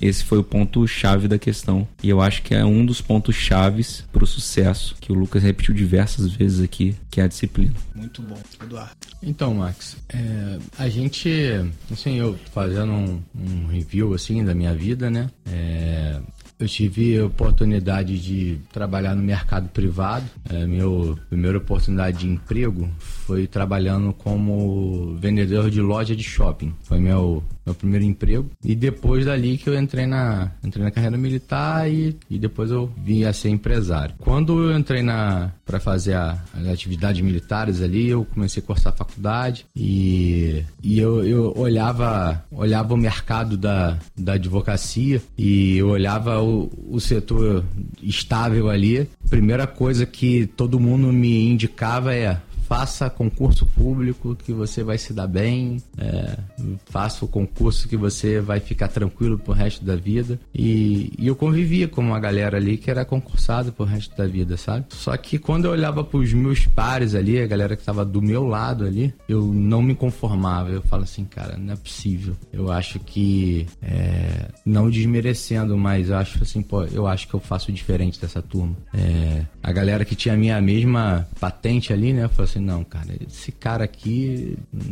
não, tá no mesmo nível, assim, de, de cabeça, mindset. Então, eu acho que aqui não é o meu lugar, sabe? Então, e eu sempre gostei, sempre admirei a galera que era livre, sabe? Livre pra voar, pra empreender, que a gente sabe que o céu era o limite. Então, eu, era muito nisso que eu ficava pensando, sabe? E só que num primeiro momento eu pensava em ir na carreira do direito, porque era onde eu tinha me formado, tinha feito a pós, eu estava me preparando nisso e tudo mais. É, conversava às vezes com, com o Renato sobre, ah, vamos abrir uma empresa um dia, mas é, como já tinha feito a faculdade de direito, né, eu comecei a trilhar, pensar em ir na faculdade. Só que quando é, eu vi a possibilidade ali, né, é, que dava para empreender e pegar todos os ensinamentos que eu tive e, e fazer a, a, aquele sonho de ser livre, voar e, e, ir conquistando coisas assim de maneira autônoma, só no meu esforço, sabe? Ali eu não, não arredei pé, sabe? Foi, acho que o momento ali foi realmente o, o final da minha, da fase que eu servi ao exército ali. Naquele momento ali eu, eu falei assim, é agora ou nunca, porque eu vivi um momento de acomodação, sabe? É, de quando tava dentro da, da força ali. Eu tava meio acomodado. É, tinha dias que eu não trabalhava, só cumpria expediente, sabe? Entendeu? E eu mesmo que olhava pro lado me achava melhor do que os outros, sabe? E quando eu vi pro lado de cá, do balcão, vi que, que a vida pega fogo aqui, é, todo dia me dá um frio na barriga, mas isso mexe comigo e é bom demais, entendeu? Acho que vai mais ou menos por aí. Top. Lucas. Ah, Max, assim, acho que a palavra que define a minha escolha é inconformismo, né? Eu passei por um processo de amadurecimento muito novo, como eu falei lá no início, pô, alguns problemas familiares, eu me vi, pô, sem grana para poder, sei lá, comprar, fazer uma boa refeição, uma boa refeição que eu digo um arroz, feijão e um refrigerante, não tinha grana. E desde aquele momento o meu foco era o dinheiro que eu tenho, eu preciso canalizar no meu estudo. Eu nunca fui e continuo não sendo o cara mais inteligente mas na fila dos disciplinados e esforçados eu tô ali entre os primeiros. É, tem aquele ditado que o talentoso, ele vai até o meio do caminho, mas o disciplinado, ele vai no ritmo mais devagarzinho, mas a certeza é que ele vai chegar muito mais longe. Então é isso, é independente, é até um recado pra galera, é independente da trajetória que você tenha, de onde você veio, quem você conhece, qual o ciclo familiar, qual é a sua religião, o que, que você acredita como política, se você gosta do Flamengo, do, do Botafogo, do Fluminense ou do Vasco, acredite no seu objetivo e pense que só você pode definir o seu futuro. Você é a chave, você tem a chave mestra nas suas mãos. É você que define o jogo. Só você vai definir se você quer ser um perdedor, se você quer ser um vencedor. É isso, Max. Bem curto. Nossas mãos, né? Exatamente. Falo isso com a galera. Você que decide história de sucesso ou de fracasso. Você é o único que pode decidir isso aí. Ninguém pode decidir por você. Por mais que os recursos sejam zero, zero. Talvez você vai sofrer um pouco mais, mas você pode ser um cara de sucesso. Né? Então isso, quem vai decidir é você. Chora um pouco mais para chegar no meu objetivo. É, galera, estamos chegando ao fim. Em três minutos a gente conclui, tá? Três minutos que vai ser divididos aí em vocês três. Um minuto. Essa pessoa que está nos assistindo quer ter sucesso profissional, né? quer ser um empreendedor de sucesso. Uma palavra que vocês dão para eles, né? Um primordial, algo primordial para o crescimento profissional dessa pessoa, seja qual for o nicho. A gente está aqui num público gigantesco da área da barbearia, mas tem uma galera imensa que não é da barbearia barbearia que nos acompanha. É, vamos começar com o Lucas aqui. Pô, vamos lá. Max, pra, mim, antes de você saber onde você quer chegar, você tem que se autoconhecer. Pra mim, a premissa básica de, de, de viver bem, de ser feliz, é você ter uma boa percepção do seu. de ter um bom autoconhecimento. Tem que saber. Pô, primeiro, é primordial, parece básico, mas é isso influencia muito na nossa tomada de decisão. Saber quem eu sou, de onde eu vim, para onde eu vou, em cima disso, o que, que eu quero, onde eu quero chegar e principalmente com quem. É, é, bacana. Acho que vale até, cabe até fazer as últimas honras aqui. É, quando você pensa com quem você quer chegar, é muito importante você escolher seus pares, né? Como o próprio Renato falou ali, sócio é uma coisa que não dá para se desvencilhar. Pô, eu tive a honra com muito trabalho, com N fatores, de hoje ser escolhido para estar do lado deles. E é legal pra caramba, cara, que independente se você é sócio se você é colaborador que tá ali na tela, você precisa se complementar às pessoas que te cercam. Não adianta eu querer ser o Max, mas por que, que eu posso ser o Max? Eu posso fazer alguma coisinha para ajudar o Max onde o Max tem uma certa deficiência, sabe? E eu acho que um dos segredos nós aqui como empresa é a gente entende o limite de cada um e dentro daquele limite é, opa, onde que tem uma oportunidade aqui que eu posso fazer o melhor pro meu time? Nunca sou eu. O Renato até falou ali, teve uma resposta que ele deu, que ele falou é o que nós achamos. E a gente tem muito essa visão, cara. Nunca é a opinião dele, é a opinião do Eduardo, do Joe ou a minha. É sempre a opinião do time. É o time que faz a diferença. É o time que vai fazer você ir pro próximo nível. É aquilo que eu disse. Você quer ser o melhor ou você quer, você quer ser melhor com você ou para você ou você quer ser grande com todo? A gente aqui escolhe ser grande com todo, que esse é o recado que eu tenho para dar pra galera. Acho que o meu recado é, é se supere, é superação, sabe? É, olhando aqui, vendo um, um pouco do que eu já vivi, é, é, a gente tentar sair da zona de conforto, sabe? Todo mundo tem a sua zona de conforto e a gente só cresce fora da zona de conforto. É, trabalhar nesse time aqui para mim é não estar em zona de conforto. O tempo inteiro é, eu preciso estar incomodado, tá? Então, é, a empresa me exige isso, o meu cliente me exige isso, tá? Então, a partir do momento que você fica relax, você não cresce, tá? Então, se supere, saiam da sua zona de conforto, vamos fazer uma coisa diferente. Se você sempre faz a mesma coisa, né, todos os dias, e as coisas estão dando errado, pô, você tem que mudar, entendeu? Todo dia faz a mesma coisa, vai ter que mudar, tem que fazer coisa diferente, senão a coisa sempre vai dar errado, entendeu? Faz a coisa diferente para a coisa dar certo. E, e, e, não fique só nisso, ah, eu só sei fazer isso. Tem muita gente que fala assim, ah, faça lá o que você goste, não sei o quê. Cara, tente fazer também o que você não goste. Vai, aprende, tenta ser um pouco diferente, sabe? Sai da zona de conforto. Vai ali onde você tem um pouquinho de dificuldade também. Tenta lá, experimenta. Às vezes, é, o, o, bicho não é tão, tão feio assim, sabe? É, eu acho que dentro da empresa eu aprendi muito isso. Várias situações eu passei aqui, dizendo assim, cliente me mandava determinada, determinado questionamento, eu não fazia ideia do que era. Eu achava que ia ser a coisa mais complexa do mundo. Estudava um pouquinho, opa, virava papo no assunto, sabe? Então, sempre é mais tinha que correr atrás, sair da zona de conforto. O cara que é barbeiro. Pô, vê um corte que tá na moda aí, né? Que tá tudo quanto é jogador de futebol fazendo. Pô, não sei fazer, corre atrás, vai lá, faz. Achar que é complicado, às vezes o cara tem a mão, tem a manha, tem a manhã, acabou. Vai pegar, vai desembocar, vai fazer o mais perfeito do que o cara que tá se amostrando no YouTube fazendo. Entendeu? Então se supere e sai da zona de conforto. É, foi assim que eu acho que consegui chegar até aqui, é, performando minim, minimamente bem, assim, sabe? Uhum. É isso. Então, valeu, Max. Ô, Max, é, a gente hoje abordou aqui processo do negócio, processo de contratação, comportamento do, do empreendedor, do colaborador. A gente podia ter abordado aqui um assunto super legal para barbearia, que é receita previsível recorrente, marketing, funil de vendas, satisfação do cliente, 10, 15, 20 assuntos. Mas a dica que eu tenho, cara, é relacionar todos eles, assistir todos os seus podcasts, consumir o máximo de conteúdo que tiver. Mas faz só um de cada vez e só passa pro segundo depois que um tiver bem feito. Se você fizer todos pela metade, é a mesma coisa que nada feito. Não vai alcançar resultado nenhum. E a nossa chave aqui na empresa da decolagem realmente começou a mudar a partir do momento que a gente fez isso. Quanto a gente queria abraçar o mundo, a gente não conseguia abraçar nada. Mas depois que a gente conseguiu abraçar só o encostar um dedinho do lado do outro, em um negócio só, em um processo só, para depois passar pro próximo próximo, depois o próximo, depois o próximo. Hoje a gente já deu centenas de passos concretos. E antes a gente não tinha, há poucos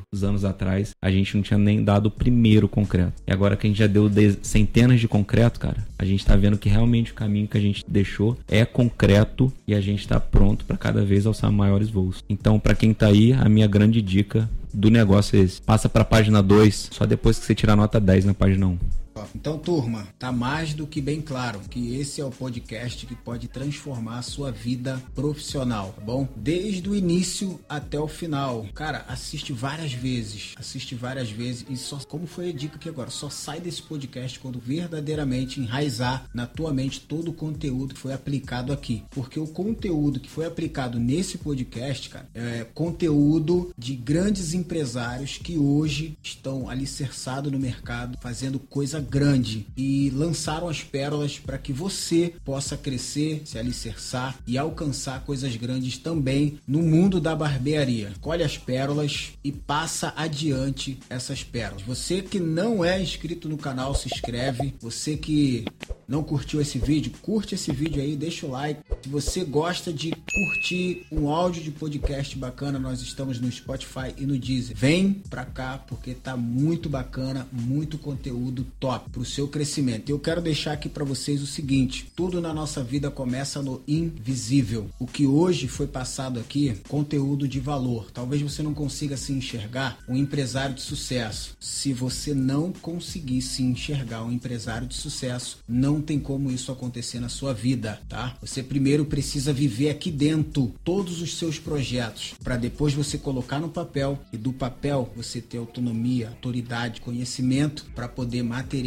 Então, tudo na nossa vida começa no invisível. E você que não conhece esse time aqui, você pode conhecer muito mais sobre eles pelo Instagram da Profit, tá bom? Tá aparecendo aqui agora na tela o Instagram da Profit. Segue lá que é muito conteúdo que pode ajudar você a crescer na sua barbearia. Tamo junto. Muito obrigado, Renato. Muito obrigado, Eduardo. Lucas, muito obrigado. Foi um prazer imensurável poder estar aqui na casa de vocês e transmitir esse conteúdo para essa essa galera. Max, valeu, muito sucesso. Que belo trabalho que você faz, cara. Tamo junto. Max, eu já era só seu fã agora, acabou. Vou fazer os 10 cortes lá. Vambora pra cima. MBS